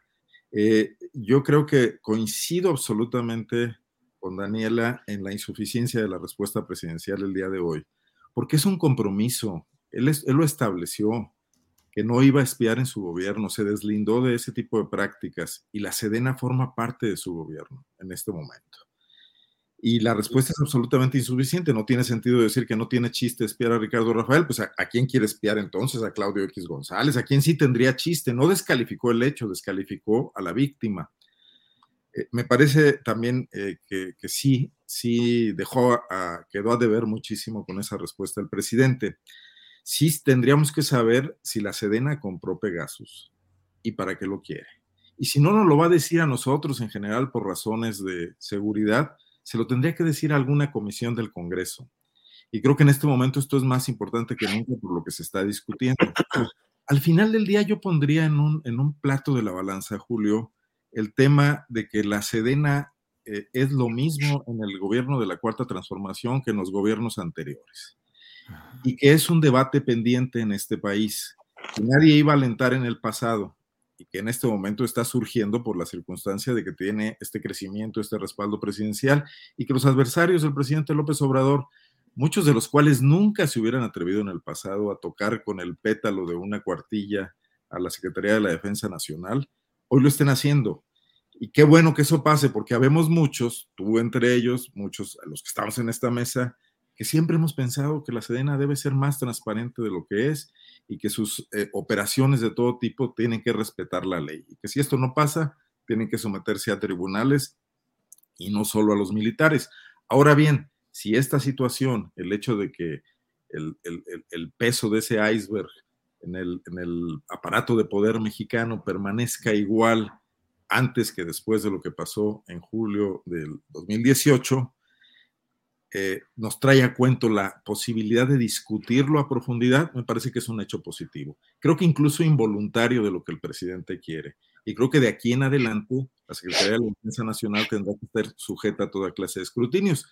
Incluso veo que por ahí va la negociación en el Congreso, claro, con los diputados que tenemos, pues, que, luego eh, tampoco son muy escrupulosos a la hora de supervisar pero que por lo menos podría dar un avance a lo que ha ocurrido en el pasado, donde era intocable sus leyes, sus reformas, sus presupuestos. Arnoldo, bien. Eh, Temoris Greco, ¿qué opinas sobre este tema? Más que hablado ya con Daniela y con Arnoldo, pero esencialmente, ¿cuál es tu punto de vista respecto a la postura del presidente de la República y el peligro que significa Pegasus para toda actividad o vida con aspiraciones democráticas o predemocráticas, si fuera el caso nuestro. Temoris. Pues yo, este, lo que dijeron los compañeros, ah, no, está para acá, pero no, o sea, bueno, estoy muy de acuerdo con ellos. Eh, quiero recordar, en, junio de 2017, durante el gobierno de Peña Nieto, eh, un grupo de periodistas y de activistas presentaron una denuncia pública por el espionaje. Fue cuando se descubrió eh, el tema de Pegasus, este espionaje. Presentaron una denuncia pública y se quejaron este, en la PGR, de la PGR. Y em, yo, yo no hubiera esperado en ese momento que el presidente de la, de la República actuara como jefe del Estado y no como jefe de, de facción y dijera, esto se tiene que investigar, en mi gobierno no podemos estar espiando a nadie, entonces para asegurarnos de que no se está espiando a nadie, esto se tiene que investigar y que, y que, y que defiendan también eh, y que, que, protejan los derechos de las, de las personas así. Pero en lugar de eso, reaccionó a la defensiva y esa defensiva que es ataque.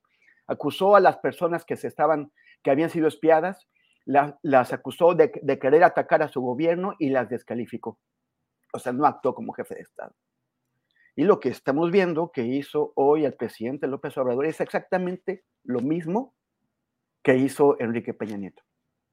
En lugar de, de, ponerse por encima de estos conflictos y actuar como jefe del Estado y pedirles a las instituciones que protejan a las personas que se están quejando de ser espiadas, las atacó dijo que era un ataque a su gobierno y además las, las descalificó. En el caso de, Ricardo Rafael, que yo creo que los cuatro aquí que este, estamos conversando conocemos, es un periodista de, de izquierdas en primer lugar. Es un periodista muy serio, muy profesional, que no no, no se deja llevar por consignas y es crítico. Si el presidente cuando Ricardo Rafael se queja de que, de, que, de que lo espían, si el presidente, en lugar de pedir que se protejan los derechos y la privacidad de Ricardo Rafael, lo descalifica llamándole simpatizante de la derecha, o sea, pues entonces cualquiera de nosotros, en cualquier momento que hagamos una crítica que llegue a los oídos del presidente, nos van a acusar de derechistas también, como ya lo están haciendo eh, ahora en, en, Twitter en particular porque me pareció indignante la forma en que echaron del zócalo a Denise Dresser. Eh, lo, lo, lo, lo, dije en Twitter y ahora pues soy ya este, el aliado del partido de la maldad. El caso es, esto ya hace mucho tiempo que se viene arrastrando. Es cierto que no hay manera, con los medios de los que disponen las personas que se quejan, no hay manera de demostrar que Pegasus lo está usando el gobierno para espiarlos a ellos. Y ese es el problema. En noviembre de 2019, Luis Fernando García, que, dirige una organización que, se llama Red por los, Derechos Digitales, R3D, fue, fue a, la, mañanera y le preguntó al presidente, le, dijo, bueno, ¿qué pasó con Pegasus? O sea, ya lleva usted casi un año en la, en la presidencia y todavía no se sabe qué pasó con el Pegasus que, que, que, em, que, estaba en la PGR. No se ha informado quién lo tiene, cuánto se pagó. No se ha investigado a los funcionarios responsables de una compra que además parece que fue fraudulenta, porque para variar hubo comisiones corriendo por todos lados. Eh, que, que, los funcionarios que ordenaron que Pegasus se usara contra civiles que no habían cometido ningún crimen como espionaje político. No, no se hizo nada. La, fiscalía de Alejandro Gersmanero, para variar, no hizo absolutamente nada. El presidente entonces prometió informar públicamente en la mañanera. Dijo, vamos a averiguar qué es lo que pasa con este software Pegasus. Y dijo que ya no se usaba en su gobierno, que no se usaba por completo. O sea, a mí me pareció un despropósito que disponiendo de ese software no se use para investigar al montón de criminales que tenemos por todos lados. Ese es el objetivo del software. Él dijo que no se usaba por completo. Y lo que no sabíamos, que ahora lo descubrimos gracias a lo de las guacamayas, es que la Sedena ya había contratado este software. Cuando Andrés Manuel dijo que no se estaba usando, ya la Sedena lo había contratado. Yo no sé si el presidente tenía conocimiento de ello o no, pero ya su gobierno lo, está empleando. Entonces, no, se, no podemos estar seguros de que, eh, los, de, que esté espiando los, su gobierno, porque en dónde está todo esos, todos esos aparatos y esos software y esos, esos sistemas, no sea, porque no, no es solamente Pegasus, hay que recordarlo. Y de esto ya hemos hablado aquí. Antes del escándalo Pegasus salió el de Hacking Team. Hacking Team es una compañía italiana que también vende software espía. Y a Hacking Team pues los, los hackearon, le sacaron sus listas de clientes y resulta que la mayoría de sus clientes son mexicanos, entidades mexicanas, de gobierno, de muchos distintos niveles, pero de México. ¿Quién controla esos, esos sistemas de espionaje?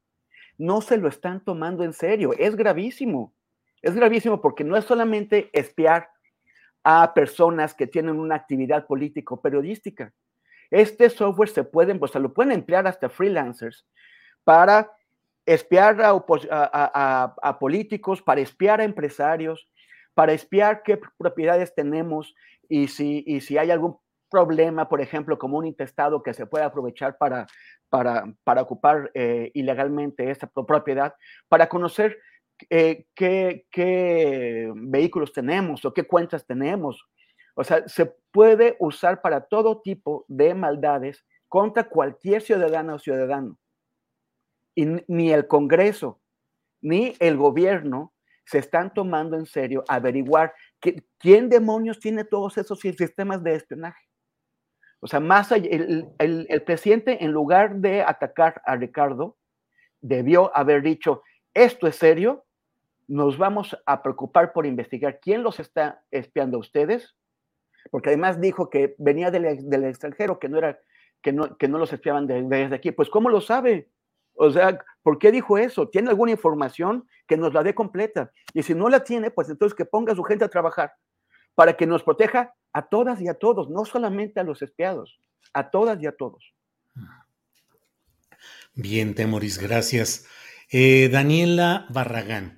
Eh, desde luego este tema da para que nos pasemos aquí un buen rato. Lo que quieran, como siempre, agregar sobre los temas anteriores, pues adelante. Yo propongo simplemente ir a otro, pero ustedes lo que deseen. Eh, Daniela, en el Senado están en estos momentos con el forcejeo acerca de tratar de conseguir la mayoría calificada para la reforma constitucional que dé la prórroga para la estancia de las Fuerzas Armadas en el control de la Guardia Nacional. Divisiones de votos entre los priistas y parece que ahí está la clave. Un pleito entre priistas, unos a favor de apoyar una especie de concesiones de Morena, modificaciones que implican un presunto control parlamentario, eh, reportes semestrales, eh, un programa de inversión en policías estatales y municipales. ¿Cómo ves este tema? Eh, Daniela, que está debatiéndose en este momento en el Senado.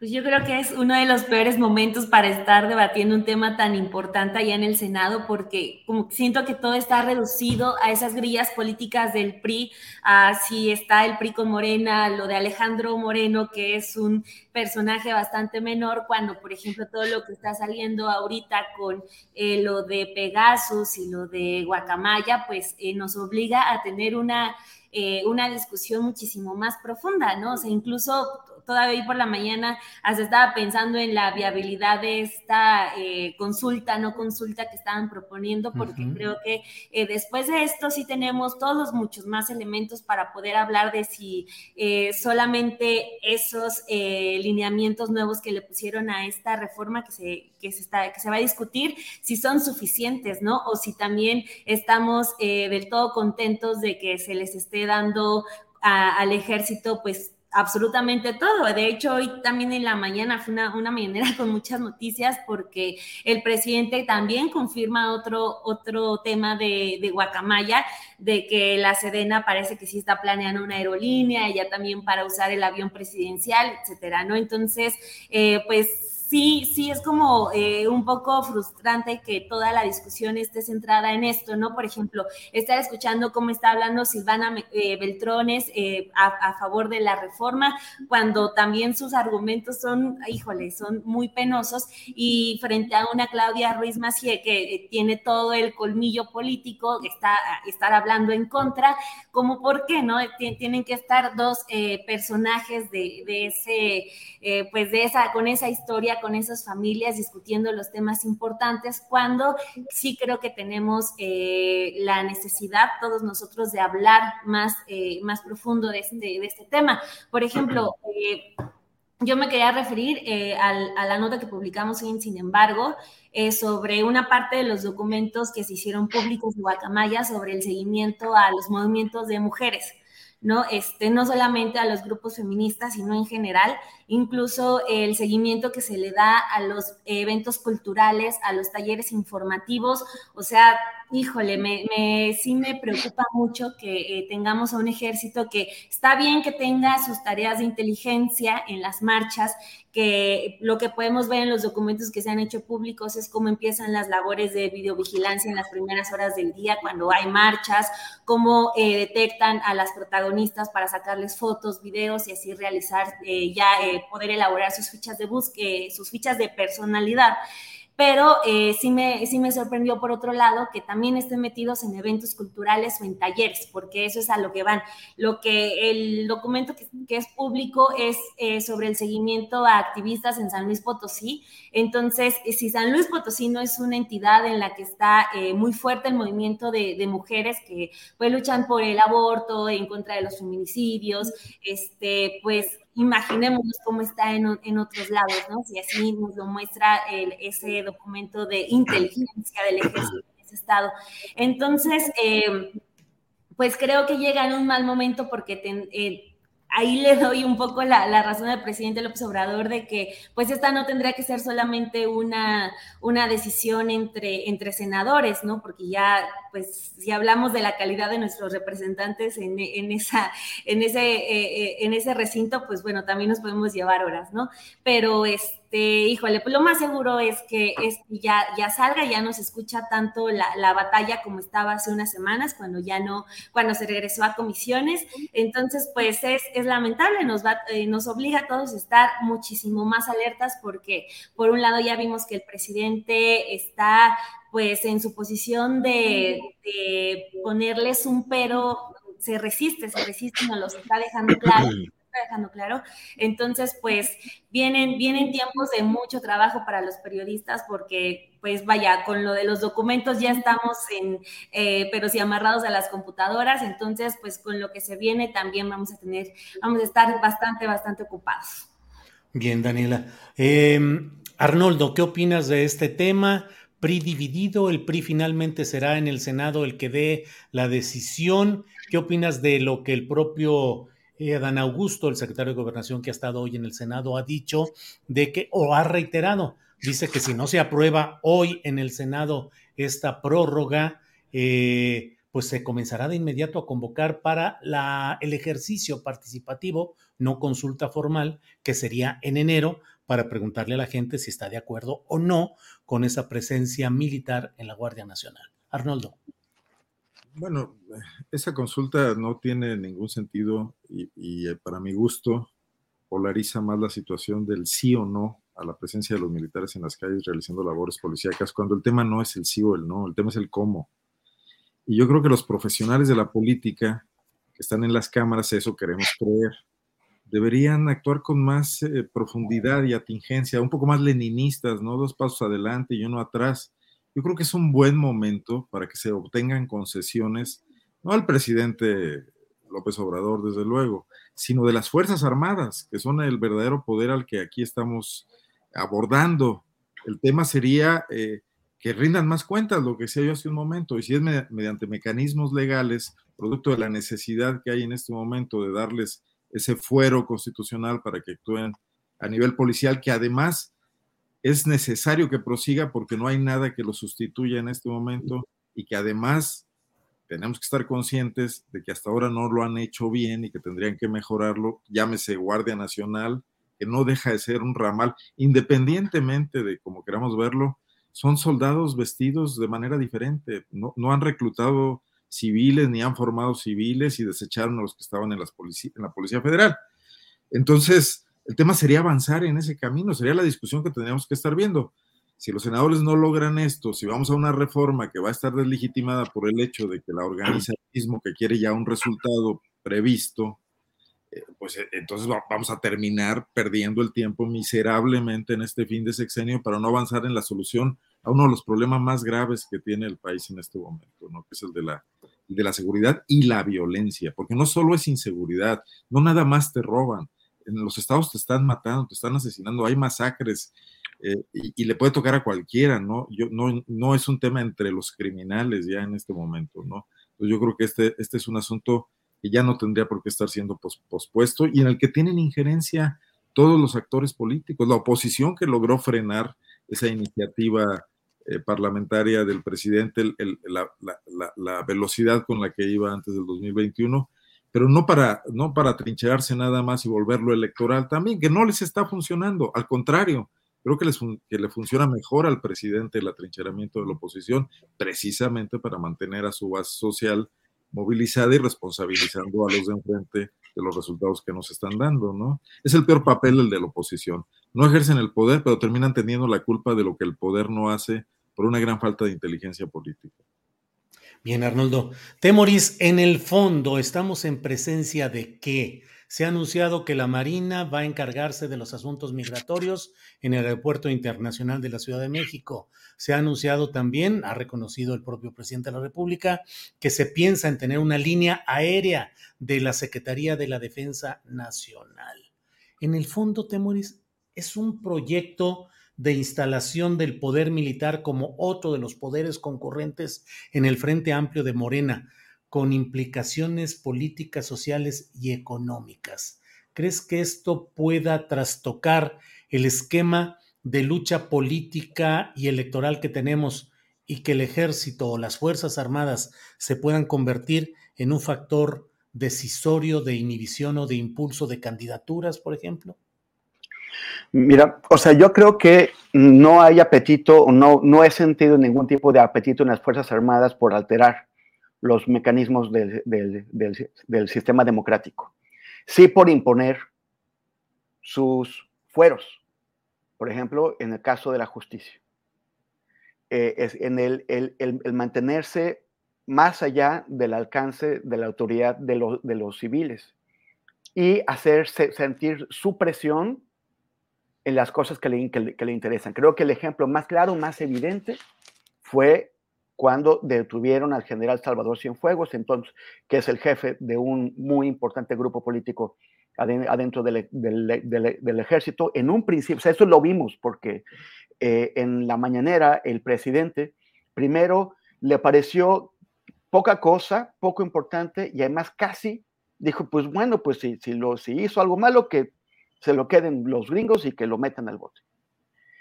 Pasó un fin de semana y regresamos y ya era prioridad de la política exterior de México sacar al, general Cienfuegos. Y lo sacaron y lo trajeron aquí con la promesa de que aquí iban a investigarlo y a afincarle cargos por, cualquier falta que, hubiera cometido y de pronto dijeron, ah, no, pues siempre no, no hizo nada, se ha portado muy bien y, eh, que se vaya para, su casa. Y, y, esto no solamente mostró el poder que sigue teniendo el grupo de, de Cienfuegos adentro del ejército, sino el poder del ejército para imponerles a los civiles, como decía hace un rato, sus, su, su agenda. Y, y, este poder no, no hace más que crecer. Cualquier presidente de la, de la República en el futuro, aún sin, aunque no se apruebe la, extensión de, la, presencia de las Fuerzas Armadas en, las calles, sí va a seguir Sedena al frente de la Guardia. Cualquier presidente que quiera tener una política de, seguridad que, que, funcione, va a necesitar tener muy de cerca a los militares, escucharlos y hacerles favores, porque, porque si no, no van a estar con él. Y, y, el peso también está creciendo en la, en la, economía. Yo cubrí por bastante tiempo lo que estaba pasando en, en, Egipto entre 2011 y, 2014 con la revolución, con el gobierno de las Fuerzas Armadas, con el gobierno de los hermanos musulmanes y finalmente con el golpe de, Estado que impuso la dictadura de, Al-Sisi. Y ahí el, gran parte de la economía del, del, país está en manos de las Fuerzas Armadas. Si uno quiere hacer negocios en Egipto, tiene que quedar bien con las, con las Fuerzas Armadas. Y esto permite que las, que las Fuerzas Armadas estén presentes en todos los ámbitos de la, de la vida social y política y cultural. Queremos algo parecido en México. No digo que vayan a dar un golpe de, Estado, pero sí que un, un, cuerpo organizado, disciplinado, vertical, que no rinde cuentas, que está más allá de, la autoridad de los, civiles, pueda estar eh, ejerciendo presión e imponer sus intereses políticos, económicos y, económicos a las, autoridades electas por la gente. Bien, Temoris. Em, eh, se ha aprobado en el Senado ya que haya eh, un agregado, adenda se le nombra en la jerga, en la jerga legislativa, eh, para que con modificaciones al dictamen que anoche fue aprobado por las comisiones correspondientes, puedan los senadores de oposición aprobar, eh, votar a favor de lo que se está proponiendo. Son una serie de modificaciones al tema de los transitorios, en los cuales fundamentalmente se insiste en que la presencia de las Fuerzas Armadas debe ser extraordinaria, regulada, fiscalizada, subordinada y complementaria. Digo, nada muy distinto de lo que estaba desde 2019 y que no se cumplió y por eso se está llegando a este momento. Además, una serie de consideraciones relacionadas con la entrega de un fondo presupuestal a ejercerse en 2023 para el apoyo de fuerzas policíacas municipales y estatales. Se supone, se dice que a partir de este agregado, eh, que es una especie de aceptación de un control parlamentario sobre las Fuerzas Armadas en el tema de la Guardia Nacional, podrían conseguirse los votos y dicen que falta un voto de opositores para que sea aprobada esta propuesta modificada. Bueno, Daniela Barragán, Daniela, el informe de gobierno de Claudia Sheinbaum, Auditorio Nacional, una escenografía notablemente favorable, luz cenital sobre ella, invitados atrás, gobernadores invitados, miles de personas coreando presidenta, presidenta. Si no fuera porque la política es tan cambiante, Daniela, yo diría, este arroz femenino ya se coció, pero faltan muchas cosas. ¿Cómo viste lo del informe y cómo ves la figura de Claudia, Daniela? Pues me imagino que el que debe estar retorciéndose de celos es Marcelo Ebrard, que no tiene el pretexto de un informe de gobierno para armarse un, un evento como el que vimos ayer, porque sí fue eh, lleno total, crema y nata, como se dice, hasta Samuel García, eso me, me sorprendió porque creo que acaba de hacer su constitución. Eh, casi antiderechos para las mujeres y presentándose en, el evento de Claudia Sheinbaum sí fue como un poquito raro, pero bueno, eh, digamos que parece que para la batalla que viene ningún aliado sobra. Así que pues ahí hasta estuvieron los de Movimiento Ciudadano. Y sí, este, eh, escuchaba también a, Carolina Rocha que decía eso, pues no tuvo absolutamente nada de franciscano. Y yo le agrego que también, por ejemplo, en, en medios de comunicación, eh, y bueno, en, los medios que ya sabemos, también está muy fuerte la publicidad del cuarto informe eh, de gobierno de Claudia Sheinbaum en el que habla de la corrupción, del Internet para todos, etcétera. Pero, por ejemplo, en Televisa sí está muy, muy fuerte la campaña que trae. Digamos que está como en el asunto de que ya no solamente la reconozcan en el centro del país, sino ya también extender, eh, extender su territorio, porque pues ese va a ser el reto que va a tener. Hasta eso, en ese sentido, pues eh, Marcelo todavía le lleva, le lleva una ventaja. Entonces, eh, pues ya está, sobra decir que ya está iniciada su campaña presidencial, porque desde el día uno después de las elecciones en seis estados, ella la inició y parece que cuenta también con el, respaldo de Morena. Está muy cerca de ella Rosa Isela y siento que también eso refuerza que es eh, como eh, la apuesta del presidente López Obrador para el 2024. O sea, en la Ciudad de México. Eh, de Claudia Sheinbaum para la Ciudad de México y también exacto lo de Rosa Isela para, para seguir en, en, la Ciudad de México, aunque tengo mis dudas porque pues ella ha dicho en varias ocasiones que también eh, dudó mucho en aceptar el puesto eh, de secretaria de seguridad eh, cuando se le ofrece López Obrador en una mañanera. Entonces, de eso todavía no estoy tan segura, pero el hecho de que estén, eh, por ejemplo, eh, todavía Laida Sansores, la misma Rosa Isela, este, pues Mario Delgado también ya está muy cerca de ella, entonces como que sí están cerrando filas este, a favor de, Claudia Sheinbaum y a Marcelo sí lo veo un poquito, un poquito rezagado, de hecho, incluso en, las, en los desfiles de presidenciables, pues a él le ha tocado estar que en el funeral de la reina, que esto y que aquello, entonces pues no sé si deliberadamente o no, pero sí siento que eh, Claudia Sheinbaum le metió velocidad a un Marcelo que ha estado como un poquito más amarrado. Quién sabe si después vaya a dar su sorpresa, no sé, un informe de labores del secretario de Gobernación, creo que no existe eso, pero este, pues sí, pobre, no, se, quedó sin pretextos para armarse fiestas. Y lo de ayer, pues sí, este, se vio, se vieron hasta todos con la sonrisota enfrente de, de Claudia Sheinbaum, que ya está, pero súper encaminada. Bien, Daniela. Eh, Arnoldo Cuellar, a mí se me hace que tú eres, tú te juntas los fines de semana con algunos periodistas o políticos a jugar dominó o a jugar cartas o algo así.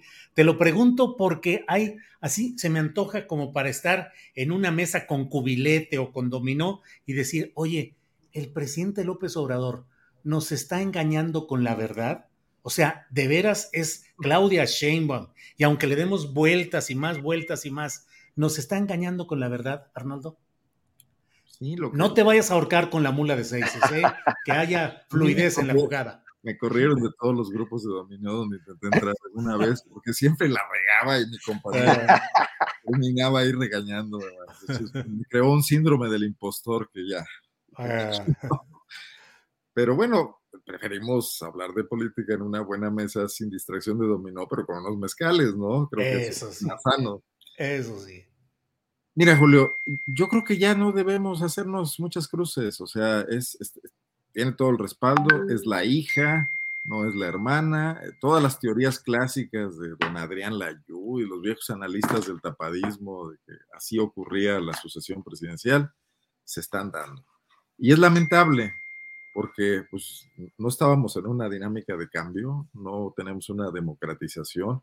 O sea, los panistas nunca le entendieron al tapadismo y por eso ocurrieron aquellas tragedias de la regencia de Felipe Calderón y que se lanzó por la libre, y luego Felipe Armando, a, bueno, el verdadero tapado de Felipe Calderón terminó siendo Enrique Peña Nieto, ¿no?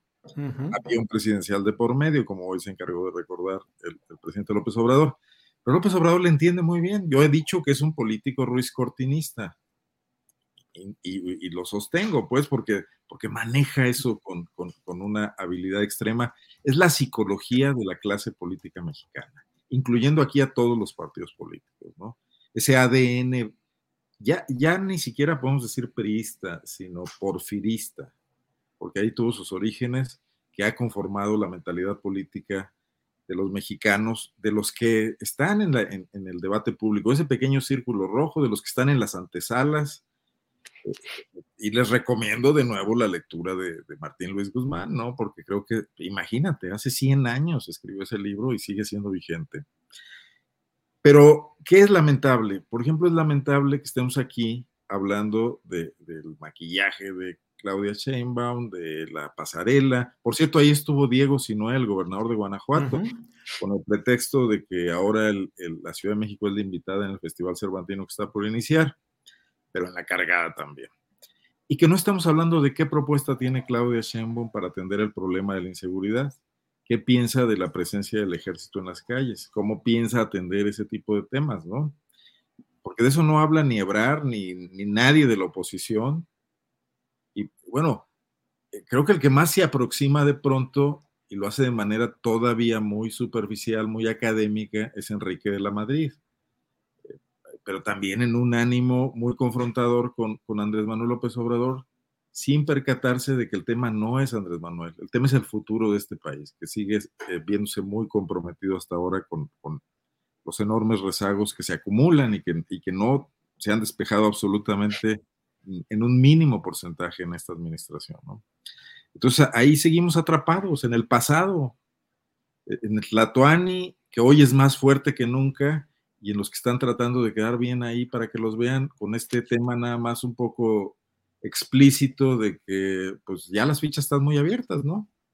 Sí, sí, sí, sí. Pues así van las cosas. Temuris, no sé si y tú nada más apuntalar algo, y creo que no debemos caer en ese juego como periodistas. No debemos escribir columnas políticas como Pancho Cárdenas Cruz a estas alturas.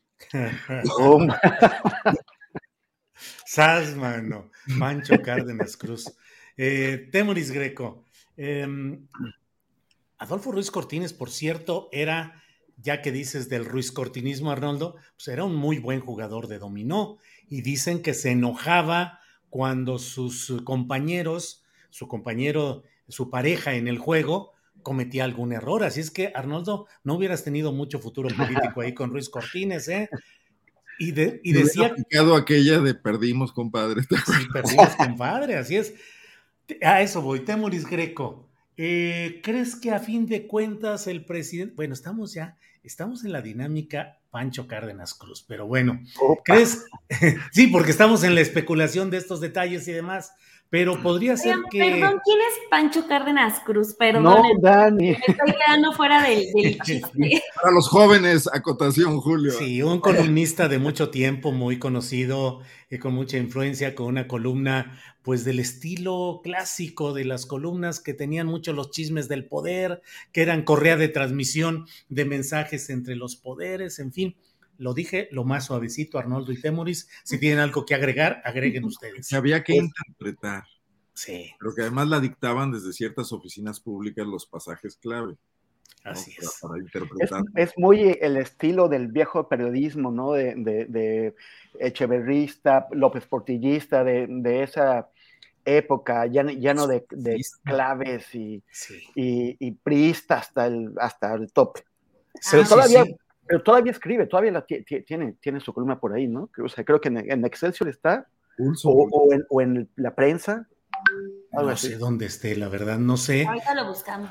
Pero sí era, sí, era, era un estilo muy especial en el cual eh, el presidente caminó, dio dos pasos, volteó a su izquierda y dejó de saludar a quien a la distancia pretendía eh, saludarlo. Ahí se decidió el futuro del Estado fulano, porque en ese momento cambiaron las cosas y cuando el presidente regresó ya no estaba aquel que se había ido con la cola entre las patas porque no recibió la, vista directa del presidente, los detalles, los ambientes, todo ese tipo de cositas que eran las que iban generando una serie de especulaciones, como dice Arnoldo, muchas veces inducidas por los jefes de prensa que decían, pues mira, como cosa tuya, métele ahí, que el presidente cuando iba llegando con ese precandidato, volteó hacia ese lado. Eh, ahí está todo dicho, ahí están las claves. Los y ahí se destapes de los gobernadores, y de los Sí, sí, sí. y del próximo líder del Congreso, o sea, todo. Imagínate, imagínate cómo hubiera contado el, el- el- la repasada que le dio Andrés Manuel a Barbosa aquel día que, que lo ignoró. Claro, No, de claro. pasaste a mi lado contra la indiferencia. Así es. Oye, pero era famosa aquella de eh, Ruiz Cortines, de que un compadre de él quería ser el candidato a presidente, a gobernador, creo, o presidente de la República, y cuando no lo pudo hacer, le dijo, perdimos, compadre. O sea, yo también perdí junto contigo. Es que no pudimos con el sistema, como si no fuera el gran dedo elector. Temoris, ¿crees que Marcelo y eh, Adán Augusto vayan a escuchar el perdimos, compadre, porque la buena es Claudia? Bueno, Adán Augusto no hay, no hay duda, ¿no?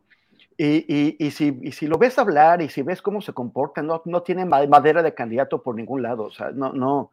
¿Quién, quién va a votar por él? Vot- Votaron en Tabasco porque se montó pues, en la ola de- del presidente y fue el quien, quien presidente escogió, pero, pero el presidente tampoco puede darse el lujo de, de- de descuidar la caballada para, para, el, para el 24 en, en cuanto a, a popularidad, ¿no? A, a su capacidad de, ser, de hacer una buena campaña.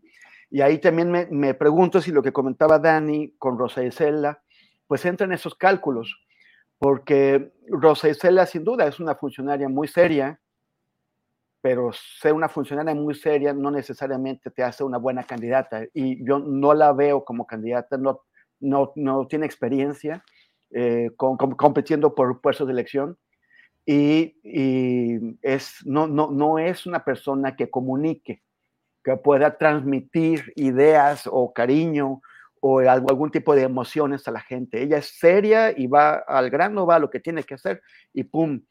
Y recordemos que la Ciudad de México está, sí, sí va a haber una disputa por la ciudad, o, como, como la hubo el, año pasado, y sería una pena eh, que, que, en el 24 cayera del lado de la, de la derecha después de 24, de, 27 años de estar votando por la izquierda. Entonces, a mí me parece que tienen que cuidar muchísimo la, eh, la elegibilidad en términos de, de, atractivo, de carisma y de, y de, capacidad de hacer campaña de quien vaya a ser el candidato.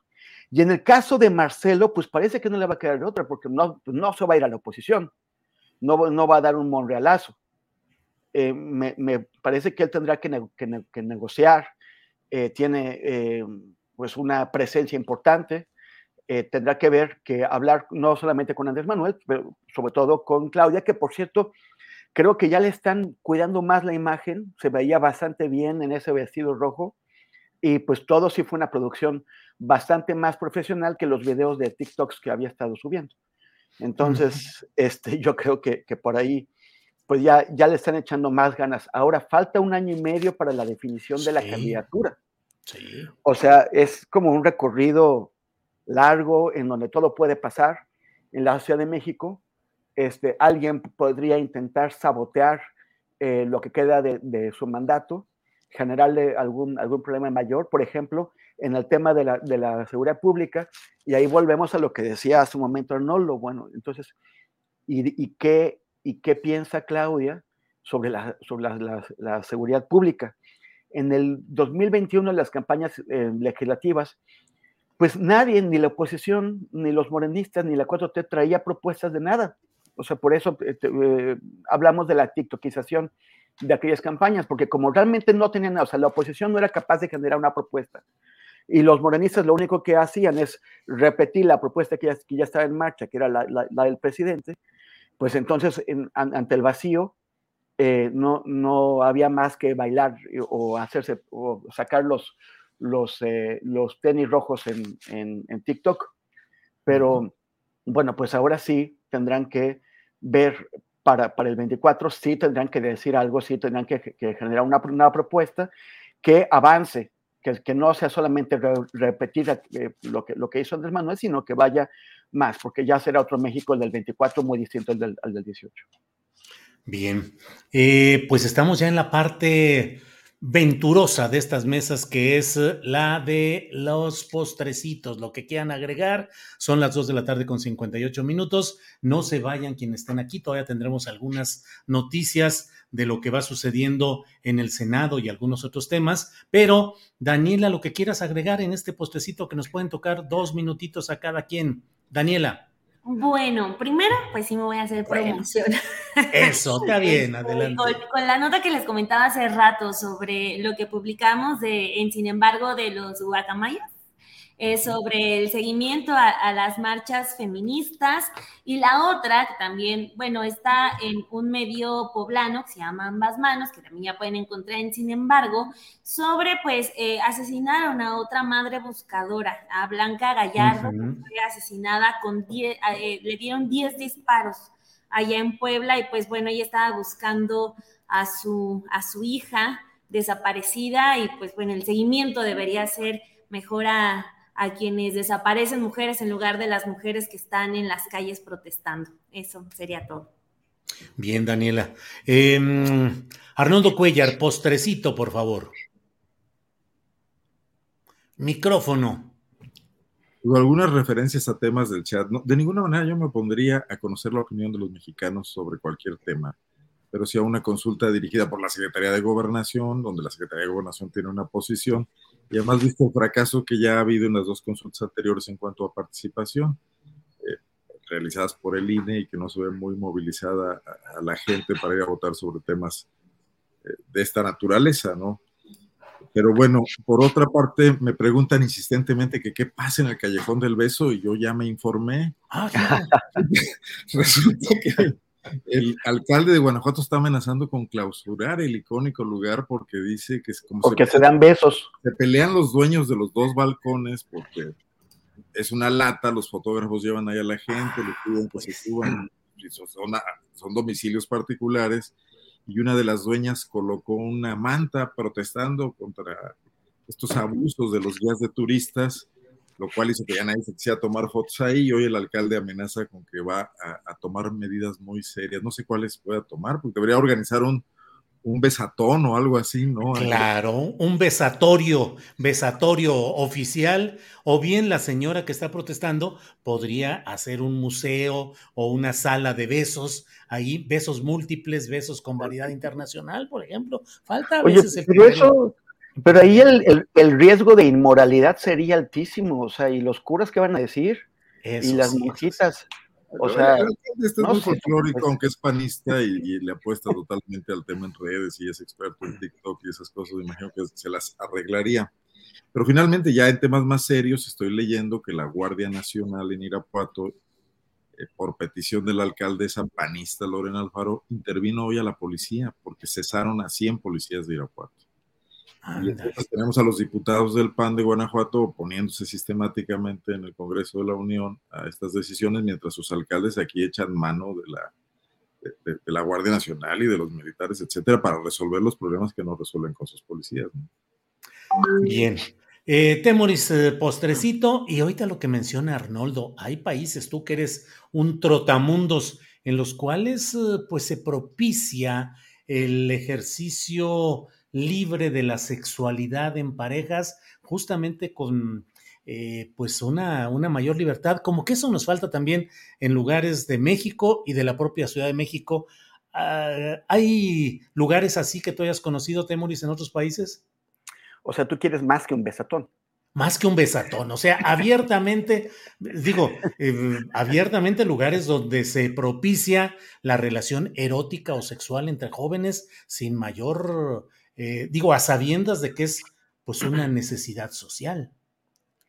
Sí, este, bueno, no, sé, mira, aquí en Río, en, la playa de, de, Ipanema, que pues es, realmente es muy urbana, ¿no? O sea, es, es playa y luego hay una avenida, hay unos edificios enormes y, no, sé qué, pero tú ves que eh, los, los cariocas, y los, los cariocas no son todos los azuleños, son la, gente de, Río. Los cariocas son como bastante más despreocupados al momento de, de, andar por la calle, de presentarse, de tocarse, son muy, son muy dicharacheros, todo el mundo te habla, este, son muy tocones, y es parte de, un estilo de vida pues más, este, más abierto, yo, yo creo. No, no, no, obviamente el, el, gobierno no, no promueve nada de, de, eso que dices, pero este, porque si no, pues aquí también, aquí los, los moralistas, moralistas no son los curas católicos, son los pastores evangélicos y son gruesos, pero, pero, pero sí, hay, sí hay otro tipo de, de actitudes. Y lo que quería contar sobre mi, sobre de, de postrecito, es que bueno, yo no, yo no he podido poner atención a todo el tema de la guacamaya, que es pues muchísima información, pero un amigo que sí está trabajando sobre eso, sí está investigando en esos papeles, Resulta que encontró este, un monitoreo que hicieron de una entrevista que di yo todavía, o sea, nada más me, pasó la, captura de pantalla, no, no, no sé exactamente cuál es, pero dice entrevista vía Zoom al periodista independiente y al escritor Temoris Greco, quien comentó sobre la trayectoria del general Alejandro Saavedra Hernández, quien se encuentra implicado en el caso Ayotzinapa. Y y, bueno, a, mí no me, no me, sorprende que haya este monitoreo, es normal en las instituciones públicas que hagan un monitoreo de medios para ver lo que se dice de ellas o de sus integrantes, eso es normal. Lo que me llama la atención es quién lo hizo. O sea, dice grupo de audio y video de la subsección de información perteneciente a la S-2 INTL, que parece como internacional, y luego Estado Mayor de la Defensa Nacional que se supone que ya no existía. O sea, si, si esta entrevista, o sea, porque no, no tengo la fecha, pero si es por el tema y sobre todo porque la entrevista fue vía Zoom, pues es reciente, o sea, es, desde que empezamos a usar Zoom para las entrevistas, desde la época de la, de la pandemia. Eh, y, pues no, no que había desaparecido el, el, Estado Mayor, pues ahí hay una, una señal de vida, será, será interesante ver qué sale después sobre eso. Bien, pues a los tres, muchas gracias. perdón. Sí. Creo que el Estado Mayor de la Secretaría de la Defensa era uno, un órgano de gobierno o de generales. Ah, y distinto del Estado Mayor presidencial, que en el diseño clásico es una forma de equilibrio por aquello de los golpes de Estado, de, de, la época posrevolucionaria. De, de la Guardia Pretoriana. Así es, coronel Cuellar, es cierto todo lo que te he dicho, exactamente. Daniela, gracias, buenas tardes, gracias por estar con nosotros. No, gracias a ti, Julio, Adriana, y un saludo a Arnoldo y Temoris, que tengas buen regreso y buena cobertura todavía ahí en Brasil. Pues bueno, nos vemos muy pronto y dejen su like a todos. Dejen su like. Arnoldo, gracias y buenas tardes. Gracias. Y el mejor comentario del chat hoy fue el que dijo: ¿Para qué espera Ricardo Rafael? Espien a Temoris Greco, tiene más información. Claro, ahí sí. Temoris, gracias y buenas tardes. Oye, Julio, este coronel Cuellar no, no es el coronel que, que, aparece en los chats de Ayotzinapa, ¿no, verdad? No, no, no. No, no, no. no, no, no, no, nos lo vayan a, confundir y a meter al. No, puede parecerse más al coronel Sanders, el de estos. Eh. Exactamente. Oye, haces buen pollo, Arnoldo. ¿De veras? Bueno, bueno. Muchas gracias y eh, como siempre eh, invito a seguirnos a, todos los que estamos aquí. En mi caso es arroba temoris en Twitter y en Instagram y facebook.com diagonal temoris para que vean también las transmisiones en vivo que estuve haciendo del, día de la elección aquí en, en Río y textos y comentarios y todo eso ha estado este, mi, mi, mi, Facebook y mi Twitter han estado como tanga brasileña. Ándale. Sí, sí. Muy vistos o muy poquito. Se ve mucho, se ve mucho. Se ve mucho. Esta fue una pornomesa. Esta. Sí, pornomesa, sí, eh, así es. Daniel Arnoldo Temoris, muchas gracias, nos vemos pronto. Gracias, Adiós, bye. Bien, son las 3 de la tarde con 7 minutos, no se vaya porque tenemos más información y para ello está con nosotros mi compañera Adriana Buentello, productora y coconductora de este programa. Adriana, bienvenida. Gracias, Julio. ¿Cómo estás? Muy buenas tardes. Saludos a los que todavía nos ven por acá. Y antes que otra cosa, tenemos nuestro querido donador estrella, Asaed Bonilla, que otra vez nos Qué bárbaro, qué, generosidad y la verdad es que sí, motivante. Sí, sí, sí. Déjame localizar el, el, uy, porque está muy atrás, pero lo voy a encontrar. También, también, Cecilia, Galvez Gómez también nos manda una aportación, eh, Ignacio Castillón, muchas gracias por estas aportaciones. Y Julio, oye, ¿qué onda con Daniela Barragán? Eh? ¿Qué onda? Me comió, me comió el mandado otra vez. Oye, ¿de qué se trata? Dani, por favor. No, porque qué, ¿cuál fue el que te comió? No, ya van varios, pero también Arnoldo. Eh, también sabes quién. Es que sabes qué, es lo malo de que la verdad, pues todos somos periodistas, todos, eh, que estamos metidazos y entonces vemos uno y decimos, aquí está la nota inmediata, oye, acaban de decir esto y esto otro, y bueno, pues nos queman, pero dinos, aquí estamos, como si no hubiéramos escuchado nada. No, la verdad es que está muy bien, además que este postrecito de Daniela eh, suma a una situación que se, eh, pues, se vuelve más compleja la situación de las madres buscadoras, Julio, porque si de por sí el Estado en su conjunto, pues eh, falla en el tema de la violencia, de las desapariciones, eh, de la trata. Y imaginemos, pues, que ya hay varias eh, familiares, eh, varios familiares, madres buscadoras que han sido asesinadas. Y pues esta madrugada en Puebla, como ya lo adelantaba Dani Barragán, Blanca Esmeralda Gallardo, madre buscadora y quien denunció la desaparición de su hija Betsabe Alvarado en enero del año pasado, hoy fue asesinada en Villa Frontera, en Puebla. Recientemente, Blanca Esmeralda había responsabilizado de la desaparición de su hija a un narcomenudista. En este comunicado que vemos es el colectivo de búsqueda de personas desaparecidas en Puebla y hace un llamado a la Fiscalía de Puebla y en particular al gobernador Miguel Barbosa para dejarse de discursos superficiales y para que garanticen los derechos y seguridad de las víctimas y de las familias de personas desaparecidas. En este comunicado también señalan que es un retroceso para el gobierno del estado del asesinato de Esmeralda y exigen que se aclare lo ocurrido y también exigen garantías para todas las personas que buscan a un ser querido y e incluso, incluso Julio hacen responsable al gobierno del estado de cualquier asunto de seguridad, ataque o incidente que ocurra a las familias de buscadoras en Puebla. Vamos a ver cómo se desarrollan también eh, las investigaciones en este, en este caso. Muy lamentable lo sucedido pues en este, pues en, en, estos hechos el día de hoy en Puebla, Julio. Sí, sí, sí, es lamentable, como lo has dicho, como lo has descrito, además, porque justamente había señalado la señora eh, madre de esta joven desaparecida, pues había señalado a un narcomenudista de manera clara, así es que, pues bueno. Adriana, hay más información interesante, tenemos algunas otras cosas. Déjame. Bueno, en el Senado te voy a decir una cosa, fuera de lo que tú comentaste del adendum, bueno, se andaban agarrando el chongo, como ya sabemos que es un poco también la, el, el trato o la forma de eh, de hacer política de Lili Telles, ¿no? Entonces era lo que estábamos viendo recientemente, los gritos y sombrerazos, así que pues ahorita van en eso. Eh, hasta donde me quedé, Julio, lo que tú diste en la mesa era creo que de lo, de lo último, pero no sé si tienes ahorita ya más detalles. Ya tengo el resultado final. No, no es cierto. No, nada. Pero deja... de cristal, sí, sí, ya con bolita de cristal. Déjame compartir esta aportación que tanto nos eh, reconforta. Muchas gracias a Saed Bonilla, que de manera constante nos hace llegar aportaciones económicas. Apreciamos mucho todo su apoyo. Eh, lo envía y lo agradecemos a Saed Bonilla. Casi, casi, Adriana, que ya le vamos a pedir que nos adopte mejor, porque francamente nos envía aportaciones constantes, Adriana. Gracias a Saed Bonilla. ¿Mm? Así, muchas gracias.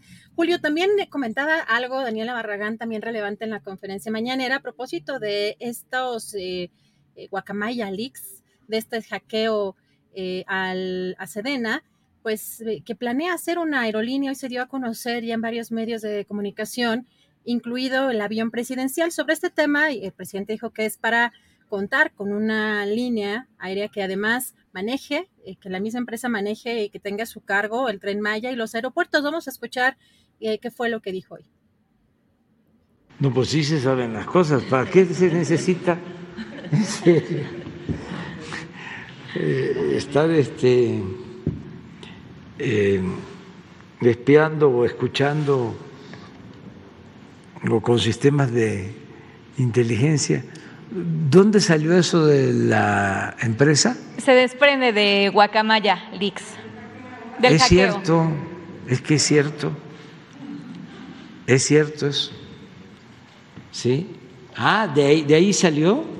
Sí, del hackeo. Es este la posibilidad de que se tenga un proyecto para contar con una línea aérea que maneje la misma empresa que va a tener a su cargo el tren Maya y los aeropuertos, es el tren Maya, los aeropuertos y se está pensando en la línea eh, aérea. Y sí, son 10 este, aviones se está haciendo el análisis eh, económico, viabilidad. ¿Se contempla el avión presidencial también? Y se contempla el avión presidencial, o sea, entregarlo a la, a la empresa que va a manejar estos 10 aviones que no se van a adquirir, sino se rentan. Se está buscando qué tipo de avión es el más conveniente, con qué empresas todo esto porque hace falta que haya este, más servicio. En el primer análisis que se hizo se habla de que es rentable la empresa, pero todavía no decidimos. Vamos a seguirlo tratando. Pues ya sabes, Adriana Buentello, Aerobatallón podría ser el nombre de la nueva línea aérea y que haya eh, pues eh, ya sabes, todo el control ahí de, una línea operada por la propia Secretaría de la Defensa Nacional, Aeroserena, podría ser otro, otro nombre. En fin. Julio, vamos a darle seguimiento también este tema, pero fíjate que eh, hoy también se dio a conocer el fallecimiento de Jesús Hernández Alacocer, el abogado quien fue acusado de feminicidio en contra de la cantante Irma Lidia. eh, precisamente fue en el mes de junio en este restaurante Suntory en la colonia del Valle. Y eh, al respecto, hoy esto fue lo que dijo la jefa de gobierno Claudia Sheinbaum. Pues, bueno, primero siempre se lamenta un fallecimiento, ¿no? Eh, y, y parece que falleció hasta ahora, pues tiene que haber el peritaje y eh, todo lo que tenga que hacer el tribunal. Eh, pero parece que fue por, este, pues, muerte por, por la edad, ¿no? No hubo nada en particular.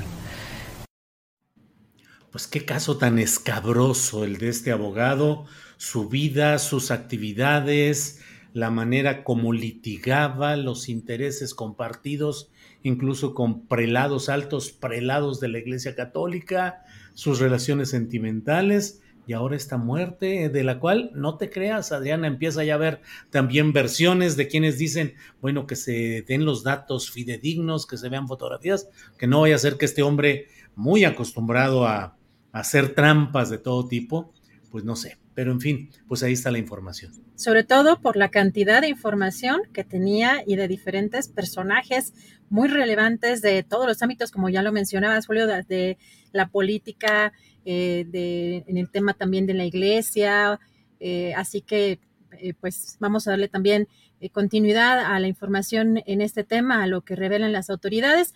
Y Julio, pues ya empieza a oler a sopita. Vamos a estar atentos también a esta sesión en el Senado de la República para ver cómo, cómo avanzan. Este, me quedé yo que estaba eh, Claudia Ruiz Macié en, en tribuna. Eh, entonces vamos a darle seguimiento también a este, a este y otros temas. Julio.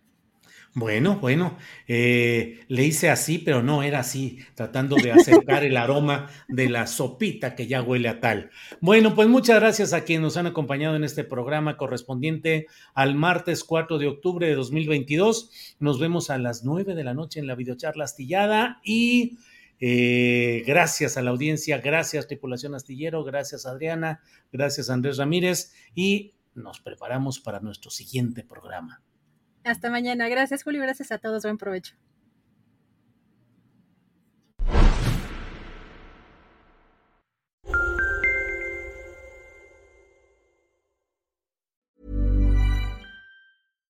When you make decisions for your company, you look for the no brainers. And if you have a lot of mailing to do, stamps.com is the ultimate no brainer. It streamlines your processes to make your business more efficient, which makes you less busy.